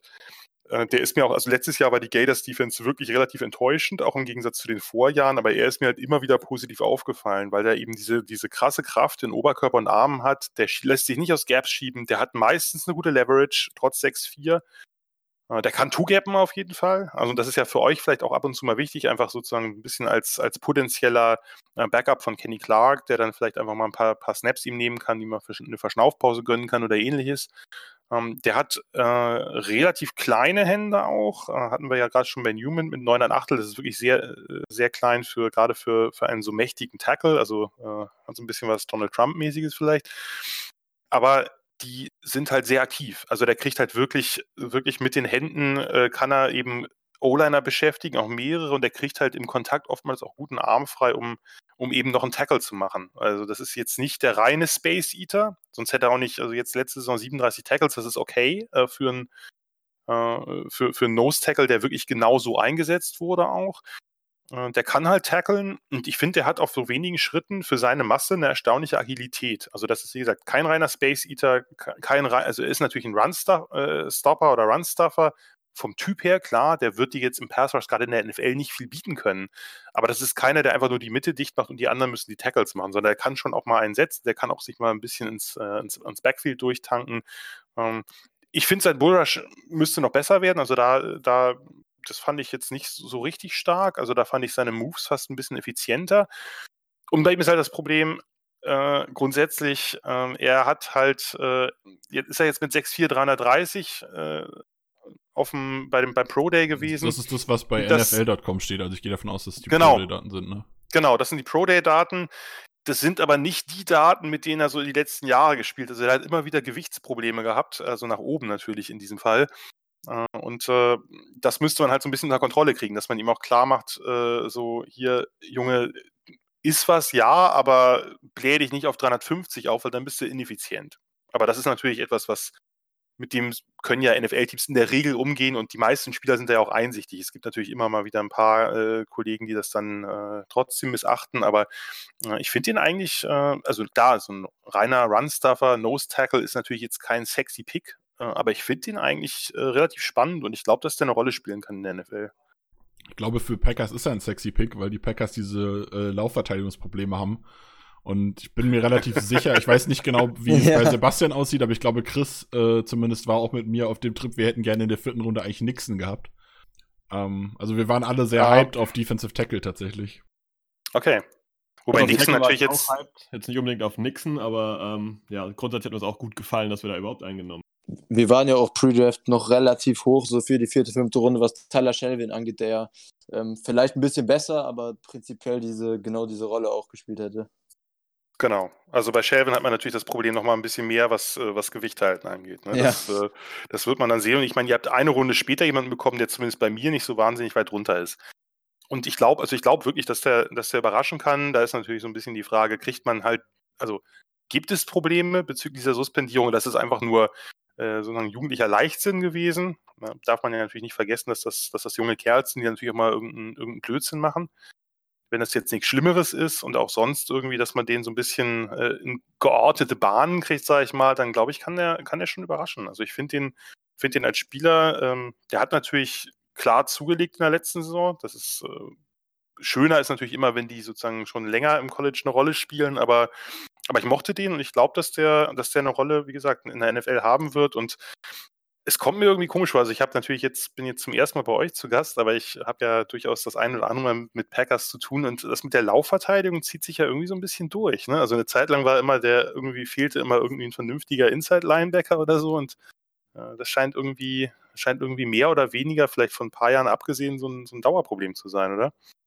Ich glaube, da kommen wir später fast noch ein bisschen zu, okay. zum äh, Linebacker-Thema. Gut. Äh, bei McDuffie. Aber, aber, ja, der Eindruck ist gut. Ist ein, ist ein sehr präsentes Thema bei den Packers. Hm. Dann äh, ist dann vielleicht äh, der Herr Slayton gar nicht so eine schlechte Wahl. Schauen wir mal. Ja, also ich glaube, für, für, die Packers ist das schon eine gute Wahl mit gutem Value bei dem Pick. Also ich mag den Pick auf jeden Fall sehr gerne. Gut, wenn dann keiner mehr was dazu zu sagen hat, würde ich weitermachen mit dem Pick 178 ist jetzt darf ich den Namen nicht verhauen, Shamar Jean Charles, Cornerback von Appalachian State, war tatsächlich, also ich, ich weiß nicht so hundertprozentig, was ich von ihm halten soll. Ich habe in den letzten zwei Tagen jedes 2020er Tape, was ich äh, gefunden habe, geguckt. Und 2018 gegen Penn State und 2017 gegen Georgia. Ähm, ist halt eine Small School. Ist ein kleiner Cornerback, wird in der NFL sehr, sehr wahrscheinlich im Slot spielen hat einfach, ist, wie gesagt, ist zu klein und ist auch nicht unbedingt so wie Jair Alexander jetzt so krass, dass er die Athletik hat, um Outside trotzdem mitzuspielen. Von daher muss man ganz ehrlich sagen, man muss ihm die Zeit geben, sich auf Slot zu zurechtzufinden. Aber generell äh, gab es sehr viel, was mir gefallen hat. Also er hat eine schöne Quickness, gute Footwork, äh, sein Backpedal hat mir sehr gut gefallen, ist dabei immer mit einem Auge auf dem Quarterback geblieben, hat dann äh, den Quarterback auch häufiger gut gelesen, ist in der ganzen, äh, im ganzen College Football derjenige gewesen mit den meisten herausgeschlagenen Bällen. Hat 16 Pass Breakups gehabt und 17 Passes Defense, äh, eine Interception. Ja, äh, die Transition gefällt mir sehr gut. Also vom Backpedal in den geradeauslauf nach hinten. Also spricht man ja immer von den Hüften, wie, wie gut die funktionieren. Äh, hat mir sehr gut gefallen. Hat auch durchaus Armstrings, also wie gesagt, das Ball rausschlagen ist sehr viel bei ihm. Dafür fehlt mir insgesamt einfach die Physis in general. Also seine Beine sind mir ein bisschen zu schwach. Er ist in Press Coverage, hat er mir nicht so gut gefallen. Und gerade im Bereich Tackling hat er durchaus seine Probleme gehabt, was halt im Slot immer ein bisschen schwierig ist. Im Slot hat man gerne auch jemanden, der die äh, Laufverteidigung unterstützen kann, weil der Slot ja den, den zweiten Linebacker bei uns in der 3-4-Defense häufig ersetzt. Oder einen, oder einen zusätzlichen D-Liner oder so. Also man will gerne vom Slot eigentlich auch Laufverteidigung haben. Das sieht man bei ihm jetzt nicht so krass in der Qualität. Aber er macht es sehr gerne eigentlich. Also er kämpft sehr viel, ist sehr bissig und immer, eigentlich immer dabei, wenn es irgendwie geht. Oder wenn er das Gefühl hat, er kann was machen, dann macht er das auch. Wobei ich bei ihm so ein bisschen auch das Gefühl hatte, dass er, wenn er sieht, er, oder wenn er das Gefühl hat, er kann nichts machen, dann eigentlich lieber stehen bleibt. Also dieses Rally-to-the-Ball-Gefühl, was äh, Matt LeFleur letzte Saison häufiger gefordert hat, dass man einfach alle zum Ball rennt, egal ob sie die, die, die Möglichkeit sehen, was zu machen, weil wenn ein Mitspieler das Tackle verhaut, dann ist man vielleicht doch derjenige, der die Situation lösen könnte, obwohl man vorher dachte, dass man nichts bringen kann. Das fehlte mir, bei ihm noch so ein bisschen, aber ich sag mal, das ist was, was man auch coachen kann. Ansonsten ist halt, ja, Size ist halt ein Problem und generell ist die äh, Long Speed, also die Maximalgeschwindigkeit hat mir auch nicht so gut gefallen. Da geht deutlich mehr. Ja, äh, was gibt's sonst noch zu sagen? Ich hatte manchmal das Gefühl, der hat so ein bisschen die Jair äh, Alexander-Behandlung bekommen. Er wurde häufig von Quarterbacks einfach komplett ignoriert. Also es gibt ganz, ganz viele Plays. Klar, man muss sagen, es sind College-Quarterbacks und häufiger auch Small-School-Quarterbacks gewesen. Die sind vielleicht auch nicht so stark in Sachen Read-Progression und so, aber die haben häufig einfach gar nicht in seine Richtung geguckt. Also der schaut einen Quarterback zehn Sekunden lang lieber in die andere, nicht zehn, aber fünf, äh, lieber in die andere Hälfte des Feldes, anstatt einmal in seine Richtung zu gucken. Und dadurch hat er häufig auch einfach, ja, hat er einfach nichts zu tun gehabt und hat dann versucht, so ein bisschen zu baiten. Er hat so ein bisschen Abstand gehalten, dann hat der Quarterback hingeworfen, dann hat er ihn doch noch rausgeschlagen. Das war irgendwie cool, aber ich glaube, in der NFL funktioniert das auch nicht so gut. Ich weiß nicht, wie Jan das sieht. Ja, also insgesamt ist, ist ich finde den, ich, ich mag äh, Shemajin Charles schon recht gerne. Ich hatte den auch irgendwie in der Saison ein paar Mal, paar Mal intensiver gesehen bei Upstate und fand den einfach einen, einen total spannenden Spieler. Schon einer meiner Lieblings-Midround-Sleeper, wobei du vollkommen recht hast. Es ist halt die Frage, wo und wie man den vernünftig in der NFL einsetzen kann, weil der halt eigentlich von dem, was er macht und was er gut macht, eher der Outside-Corner ist. Nur fehlt es ihm da natürlich an Size als auch an Speed und das heißt, das wird schwierig sein, äh, ob er da, ob er da dann äh, zur Geltung kommen kann. Und der ist halt, der ist halt anders heißt, der ist, der hat nicht den, den Top Burst, obwohl der Burst finde ich immer noch ein bisschen besser ist als der, als der Speed und der ist ja auch nicht ganz schlecht. Also jetzt, wir reden jetzt nicht von einem, von einem 4-6 Corner, sondern wir, wir reden von jemandem, der, der 451 gelaufen ist. Er hat halt nicht die, nicht die längsten Arme, aber was ich, was ich halt wirklich mag, ich finde, er hat großartige Instinkte, er hat Top-Ball-Skills, äh, App State hat viel aufgespielt mit, mit ihm und, und, und Jolly auf der anderen Seite, also die, die, beiden, die beiden Corners. Der hat recht schnelle Reaktionen. Ähm, ich finde, er ist fluide genug. Er hat kein schlechtes Footwork, nicht das Beste, aber das ist, das ist okay, das ist ausreichend. Und was ihn halt wirklich auszeichnet, ist eben diese Aggressivität am Catchpoint. Also was er da, da, da ist sein, sein, seine Arbeit, sag ich mal, gegen den Receiver, ist da, finde ich, schon bockstark. Also er hat jetzt nicht die allerbesten Hände, hat auch nur zwei Interceptions gefangen in seiner College-Karriere, aber kriegt halt andauernd eine Hand rein, wenn der, wenn der Receiver den Catch machen will. Also in diesem Basket, wenn er dann eben die beiden, beiden Arme eben so ausstreckt oder wenn er eben den Ball high pointet, der kriegt, obwohl er jetzt ja nicht groß ist, sondern er kriegt immer irgendwie eine Hand rein. Ich fand das Tackling besser als du, muss ich sagen. Also ich fand, äh, also das ist jetzt, das ist jetzt nicht der beste Tackler der, der Klasse, aber da gibt es ganz andere Kandidaten, die da, die mir da mehr Sorge machen. Also ich finde, der spielt extrem physisch. Ja, er, er, tackelt hat, sehr, er äh, tackelt sehr sicher, aber er tackelt nicht nach vorne. Also er, wenn er jemanden tackeln will, bleibt er in der Regel dranhängen, aber er kann jetzt nicht irgendwie, äh, gerade gegen Running Backs, kann er die jetzt nicht nach hinten umwerfen, sondern du kannst davon ausgehen, an dem Punkt, wo er sie trifft, ist der Running Back fällt dann noch mal nach vorne und kriegt noch mal ein paar Yards drauf. Also das hat mir nicht so gut gefallen tatsächlich. Das Tackling generell fand ich auch gut. Fand ich jetzt bei ihm nicht krasser als bei anderen Corners 515 184, muss ich sagen. Also da fand ich ihn jetzt eigentlich relativ gut, aber äh, hängt natürlich auch mal von den Tapes ab, die man gesehen hat oder den Notizen, die man sich gemacht hat. Ähm, das, also ich finde ihn insgesamt schon physisch. Ich meine, der hat, der hat auch 19 Bench-Raps gehabt. Das ist schon, das ist schon jemand, der ein bisschen Power hat. Und äh, also ist für mich schon einer der, einer der Lieblingspicks. Wie gesagt, ich mag diesen ganzen Tag 3 äh, von euch schon ziemlich gerne. Da finde ich, habt ihr, habt ihr spannende Spieler geholt. Natürlich, klar, wir sind natürlich hierbei in, äh, in Runden. Also fünfte Runde ist natürlich nicht so, dass man da jetzt von ausgehen kann, dass jeder Spieler davon zündet. Nur die Idee, die dahinter steckt und das, was so ein Spieler bietet, selbst wenn das sich dann nachher nicht ausfallen wird, das finde ich, das finde ich schon, das finde ich schon recht spannend, weil ich glaube, den, dem muss man in der Tat ein bisschen Zeit geben, weil der wird voraussichtlich eher eben für den, für den Slot geeignet sein, aber das kann ich mir schon, äh, kann, kann, ich, kann ich mir schon ganz gut vorstellen. Der, solange ihr da jetzt nie, ihn nicht unbedingt ins kalte Wasser schmeißt am ersten Spieltag oder so, aber das ist jemand, der wird überraschen. Einfach weil der, das ist, der ist halt gritty, der ist halt unangenehm zu spielen. Das ist jetzt nicht der größte, nicht der schnellste, aber jemand einfach, der das Spiel gut versteht. Und äh, für, solche, für solche Typen habe ich einfach eine Schwäche auch.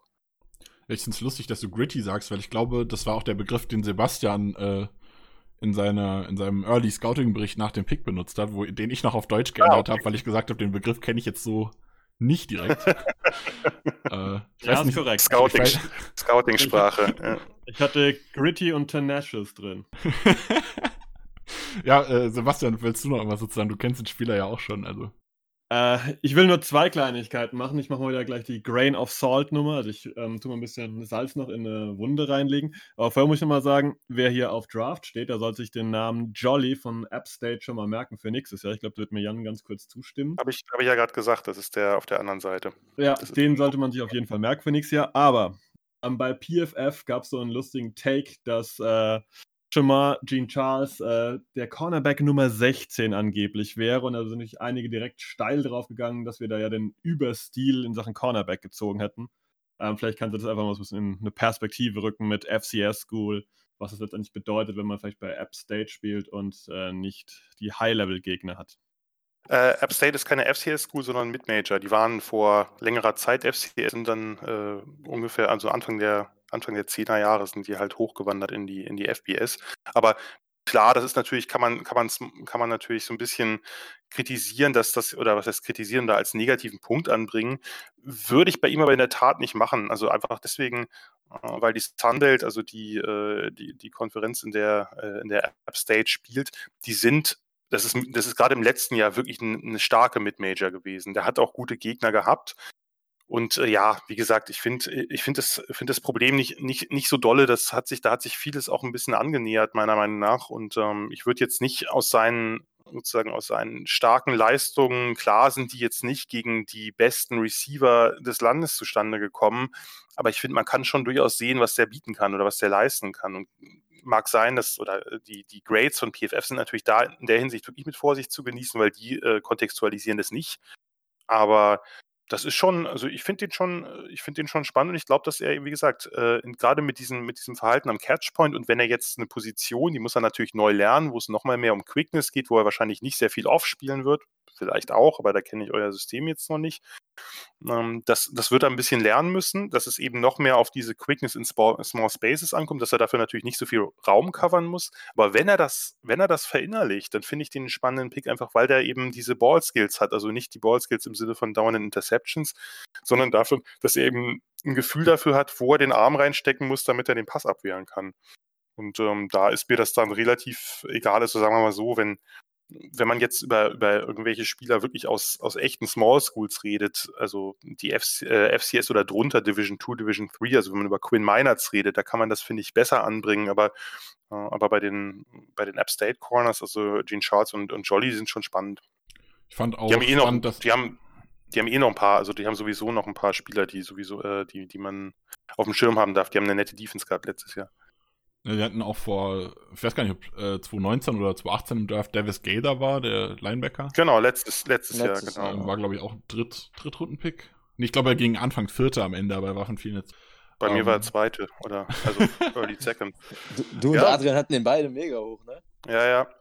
Und jetzt, und sein Nachfolger, der Marco Jackson, ist halt ein spannender Spieler. Also da, die, die haben da ein bisschen was. Also das ist einfach eine, eine Schule, die in letzter Zeit ziemlich gute Arbeit macht.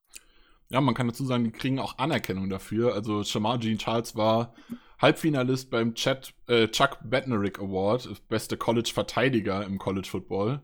im ganzen Land äh, hat am Ende gewonnen Savin Collins. Und er war Halbfinalist beim Jim Thorpe Award, bester College Defensive Back im, äh, in der ganzen Nation. Und den hat gewonnen Trevor Murray am Ende. Also er hat durchaus auch Anerkennung für die Leistung bekommen, die er so gebracht ja, ja. hat. Und dementsprechend haben die Packers äh, auch in der Pressekonferenz danach gesagt, sie waren überrascht, dass er an der Stelle noch da war. Ich wollte auch ganz schnell, bevor wir noch zum nächsten Pick jetzt kommen, ähm, vielleicht nach dem zweiten Cornerback ganz, ganz kurz auch auf, auf die aktuelle Corner-Situation so ein bisschen beziehen und analysieren. Ähm, weil ich denke, jetzt mit den zwei Cornerback-Picks wird dann jetzt auch nach, nach drei Saisons ähm, so ein kleines Zeichen gesetzt, dass das Vertrauen jetzt mittlerweile dann auch vom Coaching-Staff in Josh Jackson ähm, als ehemalig Second-Round-Pick jetzt leider nicht mehr besonders hoch ist und ähm, mit den beiden Picks jetzt auch im Auge und, ähm, und der Rückkehr von King denke ich auch, dass Jackson nächste Saison dann ja eventuell sogar Probleme haben wird, ins Roster zu kommen, kann ich mir definitiv vorstellen. Ähm, aber Spielzeit zu kriegen wird für ihn, glaube ich, nächstes Jahr dann in seiner vierten Saison sehr, sehr schwierig. Also langsam muss man da vielleicht, vielleicht äh, als Fan auch loslassen. Ethnic. Mein Vertrauen hat er noch nicht verloren. Nein, Spaß. Also, ja, was soll ich sagen? Ich kann mir durchaus vorstellen, dass er gerade in einem Zone-Scheme vielleicht nochmal was äh, erreichen kann, wenn er halt nur Zone spielen darf. Äh, dass Josh Jackson da vielleicht ein bisschen besser passt. Von daher bin ich gespannt, ob der neue Defensive Coordinator ihm vielleicht nochmal ein bisschen Leben einhauchen kann. Ich glaube, dass er von Beginn an relativ viel Man spielen sollte, hat ihm auf keinen Fall gut getan. Aber ja, ich meine, er war jetzt äh, Ende letzter Saison ein healthy Scratch, also war obwohl er gesund war bei Spielen inactive, noch hinter einem Cutter Holman. Also die Wahrscheinlichkeit, dass er den 53er Roster schafft, oh. ist tatsächlich sehr gering. Der Toledo Corner, den habt ihr noch, das ist ja, ja. schön. Äh, war ein Siebtrunden-Pick, Sechstrunden-Pick letztes Jahr? Sechste, ich, ne? Ich glaube sechste, ja. ja sechste Runde Pick letztes Jahr. Naja, ich weiß, dass der von euch gepickt wurde, aber ich wusste, habe seine weitere Karriere bei den Packers jetzt nicht genauer verfolgt. Ja, hat ein, zwei Spiele gestartet tatsächlich, als Jair und Kevin oh. King beide verletzt waren. Also als, als, einer verletzt war, hat Josh Jackson dann gestartet und dann war der zweite auch noch verletzt, dann hat Kader Holman gestartet, dann kamen beide zurück und dann hat Kader Holman sich in dieser Zeit aber wohl den dritten Cornerback, beziehungsweise vierten, wenn man den Slot dazu nimmt, ähm, hat sich den erobert von Josh Jackson scheinbar. Das, das war das Spiel gegen die Jaguars, als Holman und Jackson gespielt haben. War Falls aber nicht so geil. nee, war nicht geil, das stimmt. Spiel war auch dementsprechend knapp. Aber gut, lass uns mal vorankommen. Ja, gut. Äh, nächster Spieler ist Cole Van Lanen von Wisconsin, der Green Bay Native, also ist tatsächlich, kommt aus Green Bay, wohnt auch in Green Bay mit seiner Familie, ist an der Green Bay High School, hat er seinen Abschluss gemacht, also wirklich waschechter äh, Packer quasi, ist auch Packers-Fan, hat auch irgendwie erzählt, er war bei einem Spiel gegen die Falcons in der Preseason oder so, das erste Mal bei den Packers, wenn ich es gerade richtig im Kopf habe, also der, der lebt die Packers wirklich, glaube ich, und das wird richtig cool richtig schöne Love Story. Ähm, zudem als Spieler Left Tackle von Wisconsin gewesen. Ist da generell aber immer besser im äh, Run-Blocking gewesen. Sowohl an der Line als auch im Second Level hat er immer ordentlich Push erzeugt. Also ist ja durchaus ungewöhnlich, dass jemand viel Kraft an der Line hat und trotzdem noch beweglich ist. Das hat mir bei ihm sehr gut gefallen. Äh, an der Line äh, herausstechend fand ich vor allem die Kickout-Blocks. Also das, wo er sich dann um 90 Grad eindreht und dann wirklich so ein, so ein Gap offen hält, das hat mir sehr, sehr gut gefallen. Ja, spielt aber generell eher wie ein Guard. Also ich sehe ihn langfristig eher auf Guard. Er wurde angesprochen in der, in dem, in der Pressekonferenz danach, beziehungsweise äh, es waren ja nur Ferngespräche quasi, äh, hat er gesagt, dass er denkt, er kann auf Tackle und auf Guard spielen und hat wohl sogar Snaps, äh, Snappen als Center geübt. Das heißt, er möchte mit seiner Vielseitigkeit auf jeden Fall auch bei den Packers mitarbeiten. Wie wir schon festgestellt haben, die Packers mögen es, wenn Spieler vielseitig sind. Wird ihnen auf jeden Fall gefallen. Äh, ja, also Athletik hat mir sehr gut gefallen. Footwork fand ich sehr gut. Dafür ist die Handwork ziemlich grauenhaft gewesen, leider. Also er hat kurze Arme und schlechte Handwork und die Kombination aus beidem war im College. Ich habe vorher noch das Tape gegen Chase Young geguckt. Das war schwierig. Ja, dann würde ich schon an Jan übergeben.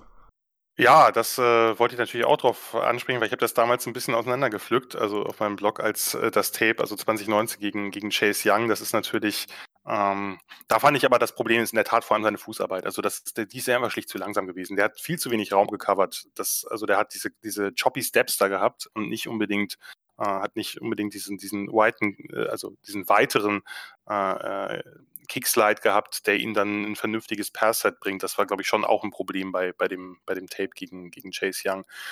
Ja, das ist auch einer aus meinem äh, aus, aus meiner äh, Sleeper-Kategorie, weil den hat der mittlerweile auch leider, äh, muss man sagen, kaum jemand noch auf dem Schirm gehabt. Ich fand auch die, die Stories cool, die ich dann gelesen habe danach, von wegen, dass er halt wirklich Die Hard Packers-Fan ist und sowas ist natürlich äh, Instant Fan-Favorite irgendwie. Also jemand, der dann auch noch äh, so sehr mit dem mit der Region verbunden ist. Ähm, ja, vor zwei Jahren hat man den noch, also ich hätte, glaube ich, vor zwei Jahren noch gesagt, das ist halt ein, das ist so ein, so ein, so ein Mid-Rounder mit, mit Potenzial nach oben. Man dachte so ein bisschen, das ist der nächste solide O-Liner der Badgers, der in die NFL geht. Die meisten projecten ja nicht ganz so gut, wie gut die Line dann eigentlich ist. Also die Line ist ja immer ein bisschen besser als, als die Einzelteile bei den Badgers oder oft. Ähm, und das ist halt so ein bisschen, das hat sich einfach in den, in, in den Jahren jetzt dann so ein bisschen äh, nach hinten verabschiedet bei ihm alles. Also der wird wahrscheinlich schon nach innen rücken müssen, eben weil er, naja, Größe und Länge nicht ganz, nicht ganz ideal ist. Und wie gesagt, die, die Fußarbeit ist ein bisschen langsam. Er hat halt ein, er ist halt ein super Runblocker, er hat einen netten Punch, er hat regelmäßig gerade für Jonathan Taylor aus den Jahren halt wirklich richtig, richtig gute Rushlanes für den frei geblockt. Und er ist halt fand ich zumindest ziemlich überraschend, äh, wie gut er getestet hat. Also der hat ja wirklich super Werte gehabt. Mit, mit einem 734er Cone, das ist halt, das ist richtig stark für einen für einen O-Liner. Äh, von daher sehe ich da auch durchaus noch Potenzial, dass der sich, dass der sich entwickeln kann. Und ähm, wenn er eben diese, äh, diese White Zone Offense spielt, zumindest, äh, wie ich das verstanden habe, zumindest daran angelehnt, dann glaube ich, könnte er sich von seinem Profil her doch zu einem ziemlich vernünftigen Guard entwickeln. Man weiß ja nicht, bis wohin das dann gehen wird. Wir reden hier von einem, von einem Sechstrunden-Pick, aber äh, das könnte einer für die Depth sein, der, der spannend ist. Der hat natürlich auch einfach viel Erfahrung und ähm, ich glaube, das ist ein, das ist ein Typ, der durchaus überraschen kann. Was man dazu vielleicht noch sagen kann, äh, für die Leute, die sich die RAS-Werte angucken, also den Relative Athletic Score haben wir schon oft genug drüber gesprochen hier im Podcast, äh, ist Gutekunst tatsächlich dieses Jahr erstaunlich häufig von abgewichen. Die letzten Jahre hatte man immer das Gefühl, er draftet sehr viel in die Richtung wenn man den, also man kann bei auf der Website ändern, welche Position er ist und der den äh, Kentley Platte, also der Erfinder des RS, auf Twitter gepostet hat, ist für den äh, Tackle. Wenn man die Position auf Guard ändert und da die Werte vergleicht, hat er tatsächlich einen 9,45er RS. Also da ist er tatsächlich noch mal viel stärker als schon auf Tackle. Ja, also ich, also ich glaube, der wird nicht auf Tackle spielen. Also Van Lernen ist halt, ist halt jetzt ein, ein, ein Guard in der, äh, in der NFL. Davon, davon gehe ich schon relativ stark aus. Und dafür finde ich, ähm, wenn der dann diese Transition hinkriegt, ist natürlich äh, nicht immer gesagt, aber dafür finde ich das schon, schon hier einen ziemlich soliden Pick. Und vielleicht kann er ja wirklich dann diese, genau diese Athletik da halt wunderbar ausspielen. Also gerade in Kombination mit der Love Story bin ich natürlich großer Fan von dem Pick. ähm, auch wenn ich persönlich jetzt nicht so der Wisconsin Badgers Fan bin, also ich hänge da eher bei Georgia fest. Ähm, aber so ein bisschen Wisconsin Heimteam näher hat man ja doch. Und das finde ich gerade halt dadurch, dass er auch in Green Bay geboren ist, ziemlich geil. Sebastian, du wolltest, glaube ich, noch was dazu sagen?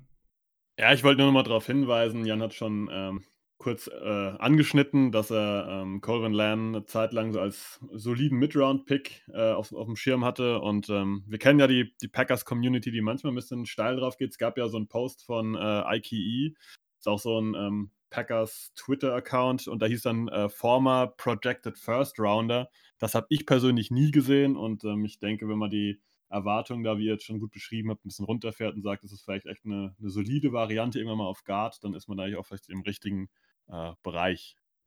Was sehr cool, äh, sehr cool fand, ich bin über ein Video gestolpert, wo Urban Meyer die Offense von Wisconsin analysiert. Ähm, why is Wisconsin's offense one of the best? Äh, da war durchaus auch zu sehen, was äh, Van Lanen so macht. Und er hat da Blocks teilweise, wo er irgendwie einen Defensive Tackle fünf bis zehn Yards downfield schiebt. Das sah auch schon ganz cool aus. Ja, die können schon. Die haben halt, die sind halt wirklich einfach richtig, richtig gut äh, ausgebildet. Ne? Also Wisconsin hat, hat eine Zeit lang so ein bisschen die Policy gehabt, dass einfach aus dem Start raus niemand den Start verlässt. Also Barry Alvarez noch, der äh, Ex-Ex-Ex-Coach, hat das irgendwann mal quasi so als Credo ausgegeben. Und sie haben sich halt ganz, ganz viele dieser Liner, die sind halt nicht besonders hoch gerankt. Das hat sich jetzt in den letzten Jahren ein bisschen geändert, aber ganz viele sind halt dann wirklich einfach zwei, drei Jahre da äh, quasi, haben da nur im, im, Kraftraum gesessen und haben, sind halt technisch entwickelt worden, aus dem, relativ aus dem Nichts in Anführungsstrichen.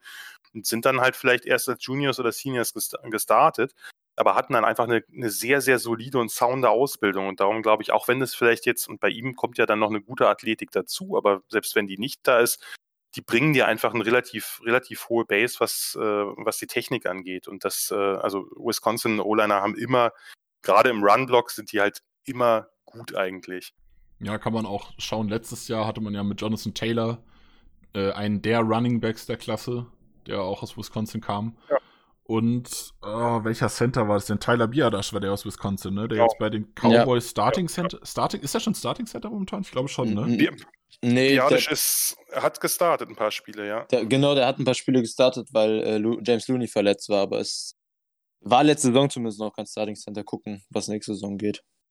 Ja. Genau, das meinte ich ja gerade, die, die, die 2019 äh, und 2018er Saisons, also die beiden, wo, wo Taylor halt besonders freigedreht hat, der hat ja eigentlich alle drei Saisons freigedreht, aber da war es dann halt so, dass, ähm, dass, dass Van Lennon halt wirklich auch, auch einen sehr, sehr starken Anteil dann hat. Ne? Die hatten noch Michael Dieter, der jetzt bei den, bei den Dolphins ist, äh, dann Biadisch, also da, da kommen ja immer mal wieder welche, welche raus und wir reden ja nachher vielleicht noch, oder ich kann zumindest noch drei Sätze über einen anderen O-Liner dieser wunderbaren Schule sagen. Ja, ein Ryan Ramjic, äh, äh, Offensive Tackle von den Saints, First Rounder damals gewesen, kommt auch aus Wisconsin, glaube ich, ne? Genau, der hat aber nur ein Jahr da gespielt in der Tat. Also der hat, äh, der hat eine etwas andere Karriere gehabt, hat dann ein Jahr da gespielt, ist gleich richtig eingeschlagen und dann sofort in die Draft gegangen. Der hat nicht diese, das was ich gerade machte, nicht, nicht diese jahrelange Entwicklung in dieser sehr speziellen, in diesem sehr speziellen O-Line-Room gehabt. Ah, okay. Ja, wie gesagt, Wisconsin ist eigentlich nicht so mein Fachgebiet. Ich bin generell eh nicht so im College Football, aber wenn, dann Georgia. Gut, gehen wir weiter. Äh, wer war denn gerade der nächste Pick? McDuffie müsste als nächstes kommen, richtig? Isaiah McDuffie, Linebacker vom Boston College? Korrekt, genau. Also Isaiah McDuffie ähm, war unser Pick Linebacker, 20 von 40 Spielen gestartet, 8,5 Sacks und 15,5 Tackle for Loss über die ganzen Jahre hinweg, über drei Jahre hinweg genau dann. Letzte Runde allerdings äh, 3 Sacks, 6,5 Tackle for Loss, eine Interception. War ein früherer 3-Star-Recruit, hat Angebot von Penn State, Pittsburgh, Washington abgelehnt, ist dann zu äh, Syracuse gegangen und hat dann wegen Coachwechsel dann sich dann doch fürs Boston College entschieden. Das war so als das Basispaket. Ähm, ich habe ihn als Tackle-Maschine wahrgenommen. Er ist ein sehr aggressiver Spieler, hat einen Non-Stop-Motor. Sein Sideline-to-Sideline-Speed ist relativ gut. Ähm, das Problem ist, er ist eher klein und ähm, ja, er agiert quasi, bevor er liest. Also er weiß schon, wen er da jetzt gleich, sag ich mal, überspitzt ein bisschen äh, umhauen will.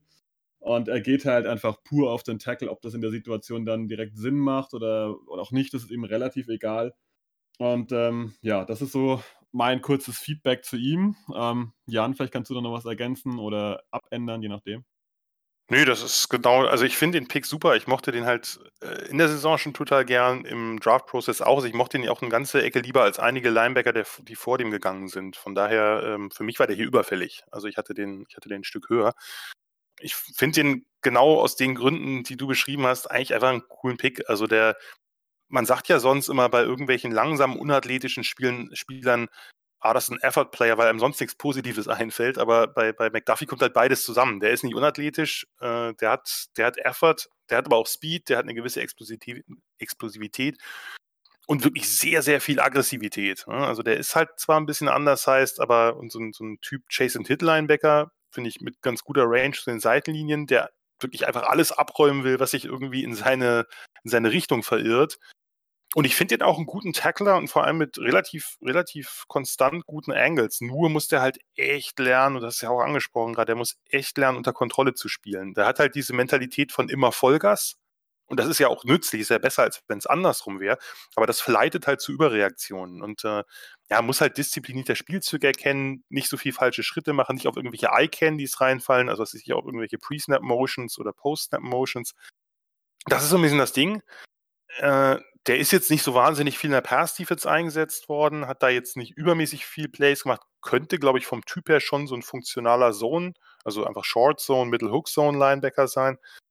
Ähm, und ist natürlich mit diesem Profil, da reden wir natürlich hier bei Pick 220 schon auch drüber, jemand für, für Special Teams Hilfe und zwar sofortig. Und äh, ja, ich, ihr hattet ja, ich weiß nicht mit wem ich, also nicht mit jemandem von euch, aber mit irgendeinem Packers-Fan auf äh, Twitter mich damals ausgetauscht über Ty Summers, der, wo ich, wie ich jetzt mitbekomme, habe, sogar bei euch ein Spiel gestartet ist. Also ich wollte euch noch fragen, wie das zustande gekommen ist, aber ich finde ihn, er bringt schon, finde ich, noch ein bisschen mehr mit als Ty Summers, aber vielleicht habe ich Ty Summers auch einfach unterschätzt.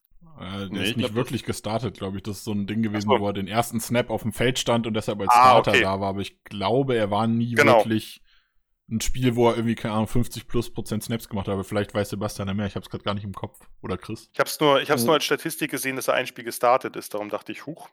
Ich glaube, er hatte auch ein Spiel, wo sich Barnes und Martin dann irgendwie, oder zumindest Barnes und, äh, und damals hatten wir ja auch noch, ähm, und Kirksey, genau, Kirksey beide verletzt waren und dann hat er, glaube ich, irgendwie die zweite Halbzeit noch gestartet. Ich glaube, sowas war letzte Saison einmal.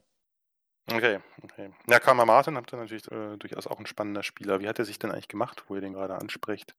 Wer will? Soll ich? Ähm, Nicht ja, so gut, glaub, offensichtlich.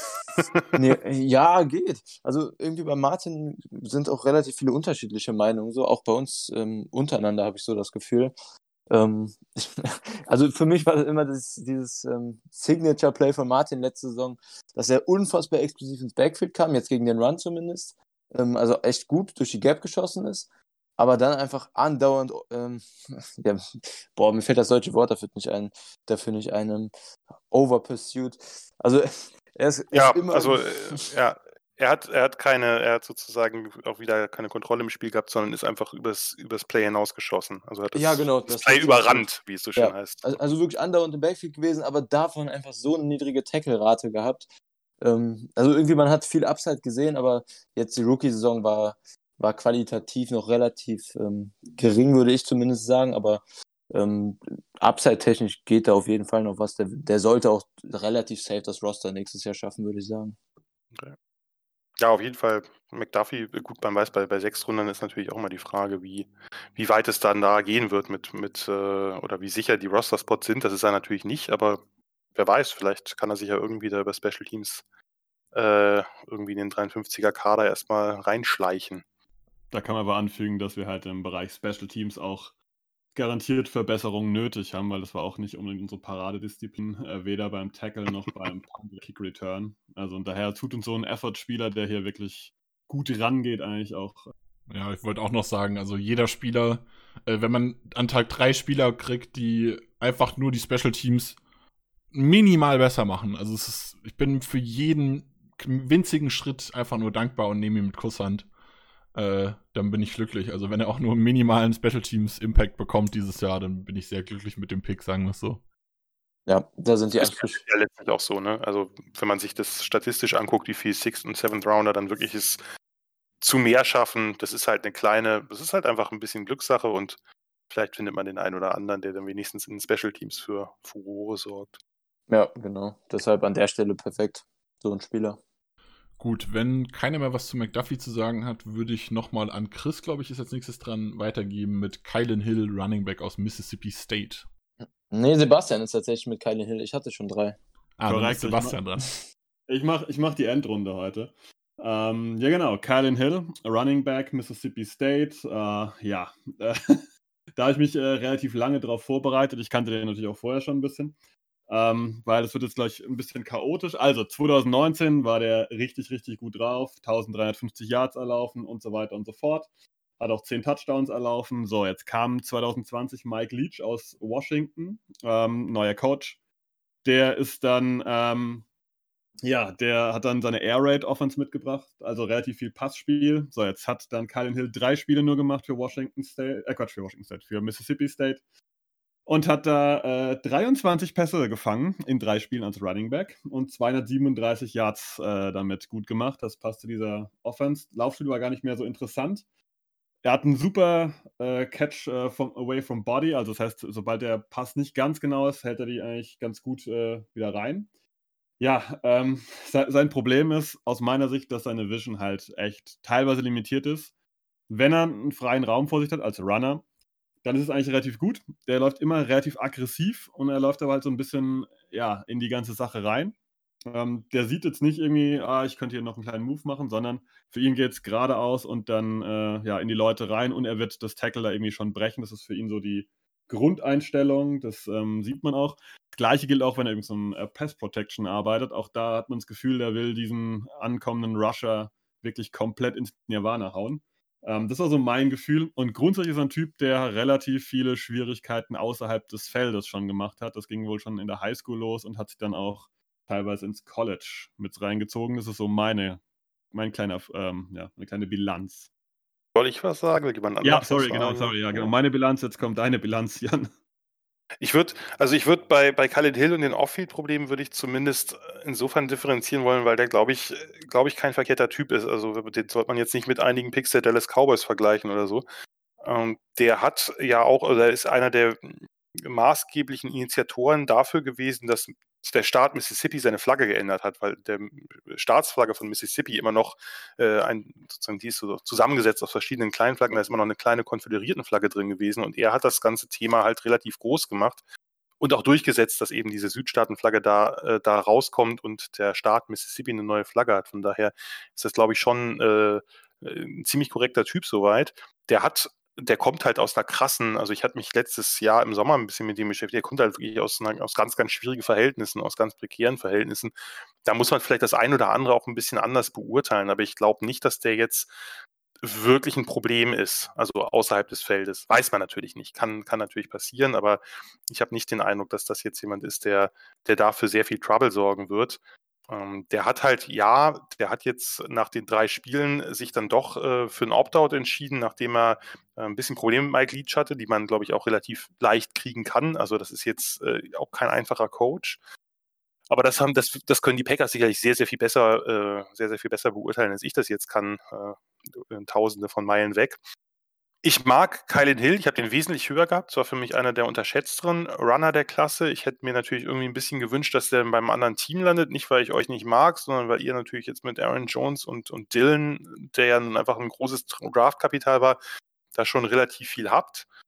Äh, ich mag, dass er, also für diejenigen, die jetzt äh, sich diese Folge anhören und, ähm, und so ein bisschen Eindruck von dem Spiel haben, guckt euch Kylan Hill äh, Highlight-Videos an, weil das ist wirklich spannend. Er geht Kontakt wirklich nie aus dem Weg. Das ist aber nicht immer nur positiv, sondern eigentlich ist es positiv, aber er, es gibt auch so, es geht wirklich Plays, wo er seine Run-Lane im Open Field leicht verlässt, um lieber noch einem Defender eine mitzugeben. Das ist, das finde ich schon fast bemerkenswert, wie, wie aggressiv er daran geht.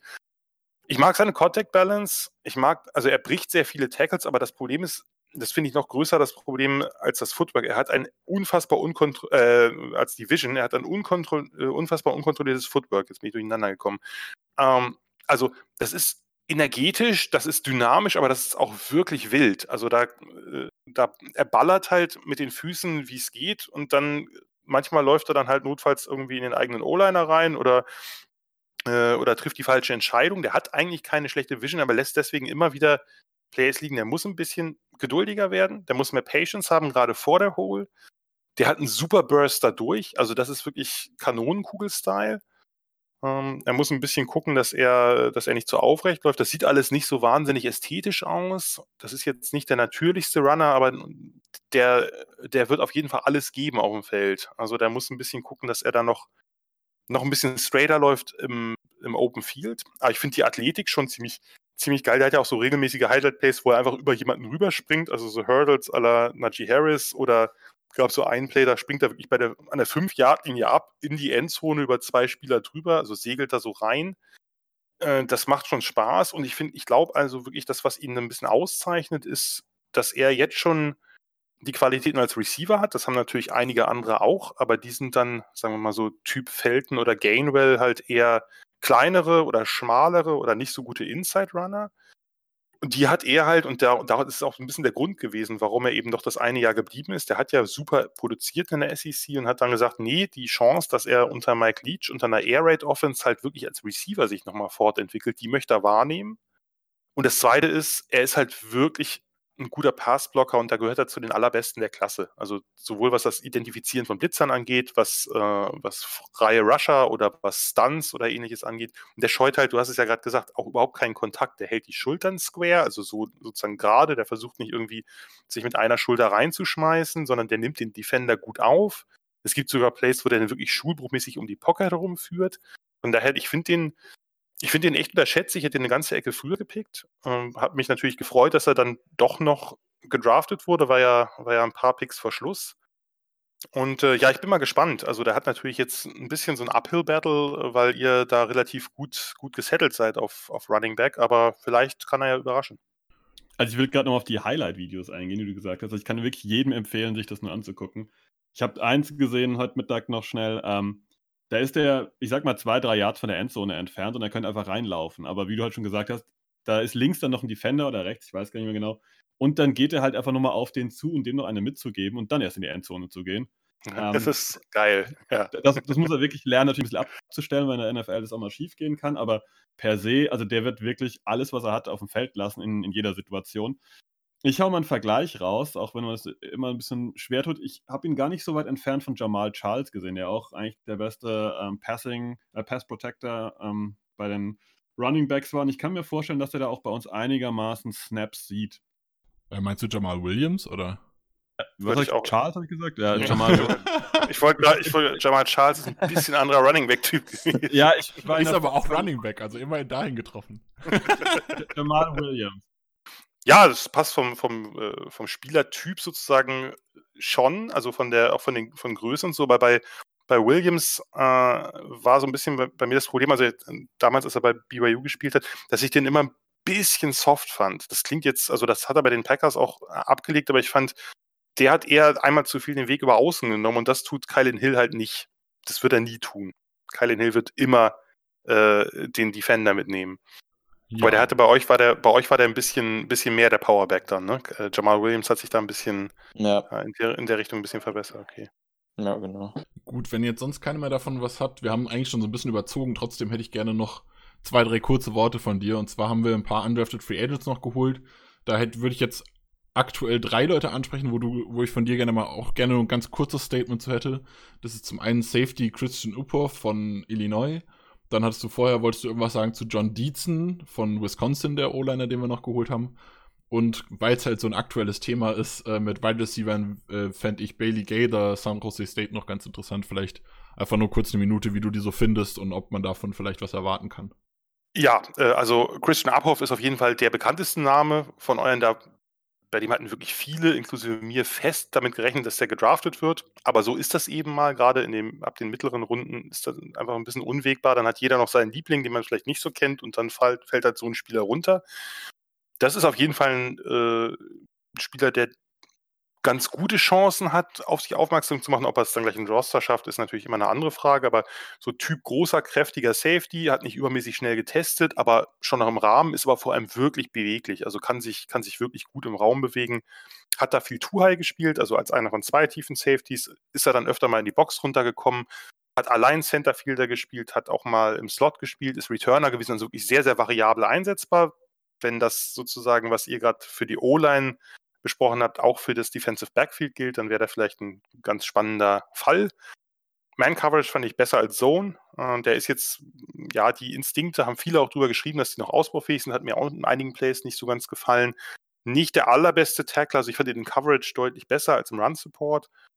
Aber hat er einen guten Auftritt auch gehabt beim Senior Bowl in den Coverage Drills und ja, ich, ich, ich vermute mal mit den, mit den Werten 6'2, 210 sehen die Packers den eher als Strong Safety also ich würde den jetzt nicht allein irgendwie da hinten im Centerfield rumturnen lassen, aber äh, klar, so ein Spieler müsste sich natürlich erstmal sowieso dann wieder in Special Teams äh, beweisen. Das hatten wir ja jetzt gerade schon bei den, bei den Late Roundern, aber das ist auf jeden Fall ein Pick, da waren sicherlich einige Teams hinter.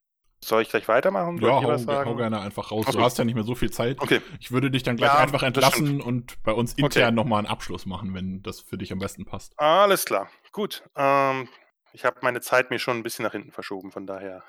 Äh, dann darfst du gerne auch um, ähm. ausführlicher berichten. Nein, äh, ja, Bailey Gaither, San Jose State war äh, jetzt in dieser verkürzten so ja eins der absoluten Überraschungsteams. Äh, hat niemand mit gerechnet, ist etwas, also so ein normal großer, etwas dürrer Deep Threat. Nicht der ausgefeilteste Route Tree, aber halt richtig, richtig guter Speed, fast noch besser als die 445, glaube ich, war es, die er getestet hat. Hat Variationen, also Speed-Variationen auf der Route drin, kann sich dadurch eben nochmal besser Separation holen, recht sichere Hände, ganz gutes Ball-Tracking, ist jetzt keiner, der irgendwie über Power oder, oder, oder Play-Strength kommt, ähm, ist halt einfach jemand, der mit Geschwindigkeit agiert. Das heißt, entweder gibt man ihm den Ball kurz bei Screens oder Swings oder so und dann geht er ab oder man schickt ihn halt lang. Und von daher einfach, ja, das ist halt ein, ein guter, das sind halt so gute Spieler, finde ich, die man sich undrafted holen kann. Ne? Da weiß, also da weißt du halt natürlich nicht, wie der sich entwickelt und das sind Spieler mit vielen Lücken, aber die haben halt einen Skill, in dem sie richtig gut sind und vielleicht kann man da ja einfach noch ein bisschen mehr rausbasteln.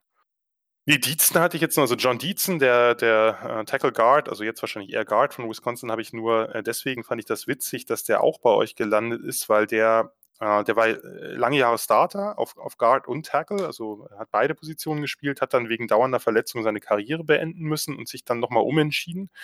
Und äh, ganz witzig, weil der hat sich 2018 den Tackle-Spot mit äh, Cole Van Lennon geteilt. Also äh, Van Lennon war der, der jüngere Spieler, äh, der dann eben äh, hochkam und Dietzen der erfahrene und Dietzen hat halt fast jedes Spiel gestartet. Darum steht bei, bei Van Lennon da auch nur ein Start in der Saison, aber der hat sehr, sehr regelmäßig gespielt, weil diese Position einfach quasi rotiert haben. Und äh, der hat auch überraschend athletisch getestet, äh, ist natürlich mit seiner Verletzungsgeschichte eher ein äh, fragwürdiger Kandidat, ähm, aber sonst auch wieder typischer Badgers O-Liner, ein bisschen mehr Passblock-Skills und warum den nicht einladen? Ich meine, er hat es ja auch nicht weit, von daher kann man ja mal gucken, was der so bieten kann. Und wenn ich noch einen darf? Ja, du darfst doch gerne zu allen was sagen, wenn du genug Zeit hast. Ich bin nur davon ausgegangen, dass deine Zeit knapp ist, aber.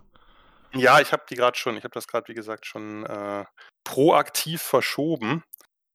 Also wenn ich noch einen, dann hau also raus. einen, den ich, du, du hast alle Zeit der Welt. nee, ich will ja nicht euren Podcast kapern hier, aber wenn einen, wenn ich einen noch spannend finde, aber es wird, es ist ja normalerweise so, man stellt dann drei vor und dann werden es die anderen drei, die nachher irgendwie eine Chance aufs Roster haben. Das ist bei Undrafted Free Agents nun mal irgendwie die Logik dahinter oder so.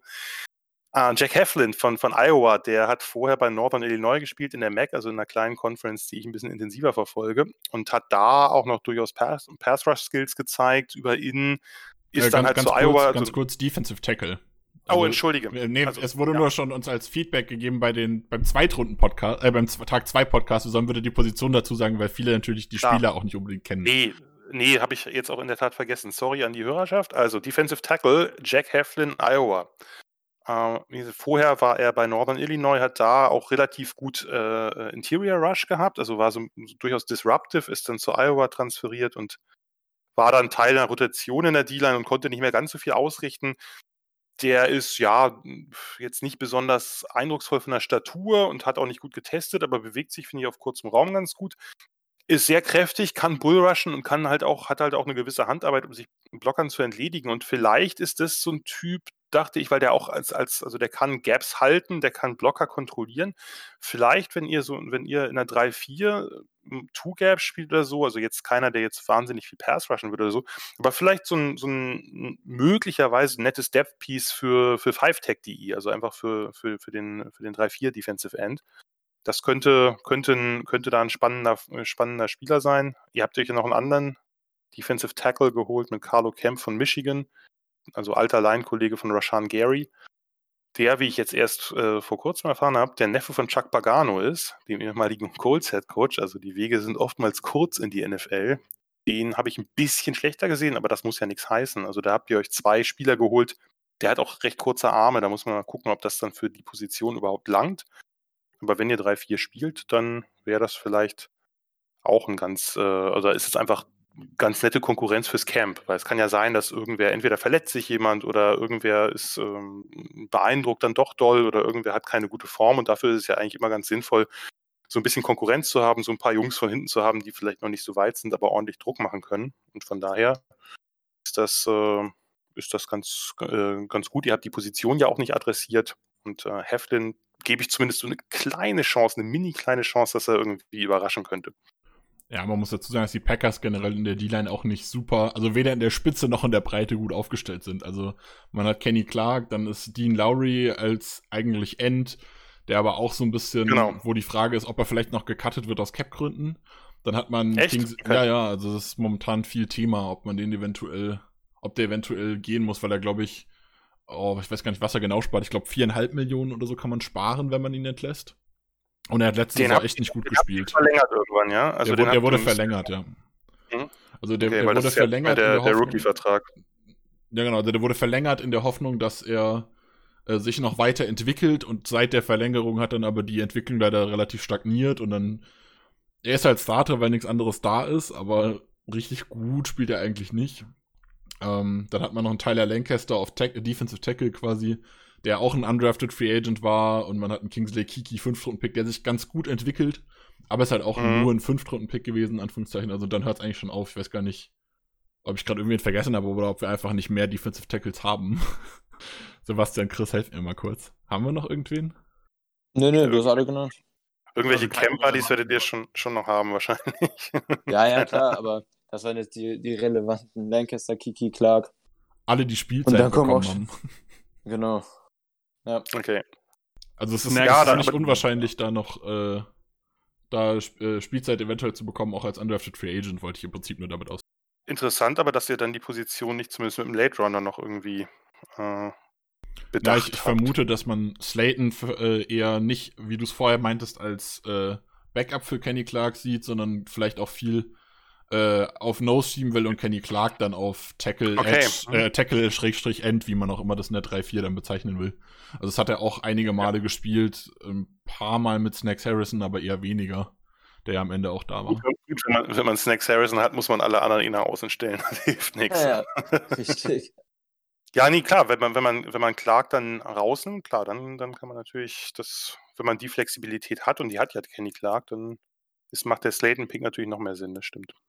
Ihr habt übrigens noch, um das dann ganz abzuschließen, mit Coy Kronk, einen, den hatte ich vor zwei Jahren mal ein bisschen auf dem Schirm, den ehemaligen Indiana Left Tackle, der ist auch zu Iowa äh, transferiert und hatte Verletzungen und, ähm, und hat da dann auch nicht mehr viel gespielt. Und der äh, ist ein weiterer undrafted Free Agent und ähm, also ich glaube bei Knöchelverletzung oder so und hat dann ähm, hat aber eigentlich gute Anlagen gehabt. Aber es ist halt schon zwei Jahre her und vielleicht kann man da ja irgendwas irgendwas rauskitzeln. Aber O-Line habt ihr ja jetzt eh äh, genug Auffrischung gehabt. Vielleicht setzt sich ja einer von den Late Roundern oder undrafted Leuten dann im Roster fest. Und trotzdem gibt es noch einen, um den siebten auch noch voll zu machen. Dann haben wir alle Undrafted Free Agents besprochen. Äh, Jacob Capra von San Diego State. Kennst du den? Tackle? Ah, Nein, kannte ich nicht. Habe ich mir, äh, habe ich kurz jetzt gesehen vor der Folge. Offensichtlich irgendwie ein Oregon-Spieler, der zu San Diego State transferiert ist, aber sagt mir nichts. Okay, dann würde ich. Aber der wird, der wird's dann, der wird's dann. Das ist einfach so. Bestimmt. Selbstverständlich. Bestimmt. Dann würde ich gerade noch mal, also mein, mein Fragenrepertoire ist quasi komplett ausgeschöpft. Ich bin gerade rundum zufrieden. Würde aber noch mal an Chris und Sebastian geben, ob ihr noch irgendwelche Fragen an Jan habt zu unserer Draft-Class. Sebastian darf gerne anfangen. Ich glaube, äh, es ist alles ausführlichst beantwortet. Ich kann nur jedem empfehlen, ähm, der Twitter hat, äh, schaut mal bei äh, Jan vorbei, Triple Option Block, gibt es auch noch als Alternative, da ist auch immer ein regelmäßiger Mailback da, das würde ich einfach nochmal so sagen. Lohnt sich immer während der Saison und auch nach der Saison. Ja, ich habe gerade auch noch mal ein paar Sekunden überlegt, aber mir fällt nichts mehr ein. Ich bin auch rundum zufrieden. Ähm, hat sehr, sehr viel Spaß gemacht, auch nochmal sehr viele zusätzliche Infos, ähm, die ich jetzt vorher noch nicht hatte, durch Jan bekommen. War eine sehr, sehr runde und abgeschlossene und interessante Folge. Ja, das kann mir, ich nur. Von mir auch vielen, vielen Dank an dich, Jan. Äh, Entschuldigung, dass ich jetzt gerade unterbrochen habe. Ähm, Alles gut. Vielen, vielen Dank, dass du mitgemacht hast, dir noch extra Zeit genommen hast. Wir sind eigentlich schon weit über die Zeit hinaus, die wir geplant hatten. Ähm, vielen, vielen Dank. Und du darfst jetzt gleich, also sollst meiner Meinung nach gerne auch gleich mal so ein bisschen noch kurz deine Projekte erwähnen, wo man dich finden kann auf Twitter und so weiter, weil äh, du hast uns so viel geholfen und da wird bestimmt noch einiges für die Leute dabei sein, die uns auch zuhören, dass sie an dir Interesse haben. Ja, zunächst mal aber äh, der Dank zurück, weil hat mir wirklich sehr viel Spaß gemacht und das ist dann eben so, wenn es allen Spaß macht, wird es lang. Das ist leider, lässt sich dann nicht immer vermeiden. Äh, und äh, von daher, ja, war wirklich äh, sehr, sehr schöner Talk und ist natürlich auch immer schön, sich mit Leuten zu unterhalten, die dann, die dann selber eben äh, auch viel Tape geschaut haben und dass man sich so ein bisschen wirklich in die Position, in die in die Prospects reinfräsen kann. Und ich lerne ja dann auch immer eine ganze Menge, nämlich ich lerne ja auch viel über, über das Team. Äh, also ich habe natürlich äh, einen, einen kleinen Bruchteil der Ahnung über die Packers von, von euch und dann ist es immer schön zu erfahren, ist ja auch immer schon ein kleiner Vorgeschmack auf die Saison, wenn ich dann die Packers gucke oder eben bei einem, bei einem anderen Team, also wenn ich irgendwo zu Gast bin, dann kriegt man immer so ein bisschen ein paar mehr Infos, ein paar mehr Insider-Infos, natürlich auch wie der einzelne Spieler gesehen wird. Das kriege ich natürlich jetzt dann von außen nicht so mit. Und von daher ist das auch immer, äh, ist das immer sehr schön und informativ, sowas, sowas dann aus erster Hand mitzubekommen und natürlich noch schöner, wenn es in einem solchen Gespräch wie hier ist. Also von daher auch von meiner Seite vielen Dank. Äh, wo kann man mich finden? Man kann mich bei Twitter finden unter dem Handle @giannivanzetti. Man kann den tripleoptionblog.wordpress.com besuchen. Da schreibe ich dann in der Regel meine Notizen und Analysen. Dann schreibe ich ab und zu bei Leadblogger oder bin im College Update bei Down the Talk bei Adrian und Christoph dann äh, ein, ein kleiner Teil des Projekts und äh, jetzt fällt mir eigentlich nichts weiter ein. Doch, na klar, die Sofa-Quarterbacks bei Sportteile 63, das ist quasi mein Heim-Podcast. Äh, da gibt es dann äh, NFL-Sofa-Quarterbacks und College-Sofa-Quarterbacks ähm, in der Saison dann immer einmal pro Woche. Also auch da kann man mal reinschauen, wenn es denn von Interesse ist. Ja, nochmal vielen, vielen Dank. Ich wünsche dir gleich viel Spaß bei den Sofa-Quarterbacks, weil du hast ja direkt die Folgeaufnahme noch. genau. Ähm, jetzt kommt die, der Draft-Rückblick von oben sozusagen. Also jetzt natürlich nicht ansatzweise so detailliert, wie wir das hier gemacht haben. Ja, ähm, ich bedanke mich bei dir nochmal. Ich bedanke mich bei Chris und Sebastian fürs Mitmachen heute. Ich bedanke mich bei euch fürs Zuhören heute auch wieder, dass ihr uns die über eine Stunde 50 ertragen habt. Ähm, überlasse wie immer nochmal Chris und Sebastian das letzte Wort, um vielleicht auch noch was zu sagen. Und bis zum nächsten Mal. Go Pack Go. Ja, ich habe auch alles gesagt. Ähm, danke nochmal an alle Zuhörer. Danke an, an euch drei nochmal. Hat, wie gesagt, sehr viel Spaß gemacht. Go Pack Go. Ich kann mich auch nur noch anschließen. War wirklich eine schöne Runde. Danke nochmal an Jan, dass sich die Zeit genommen hat. Wir sehen und hören und lesen uns. Go Pack Go.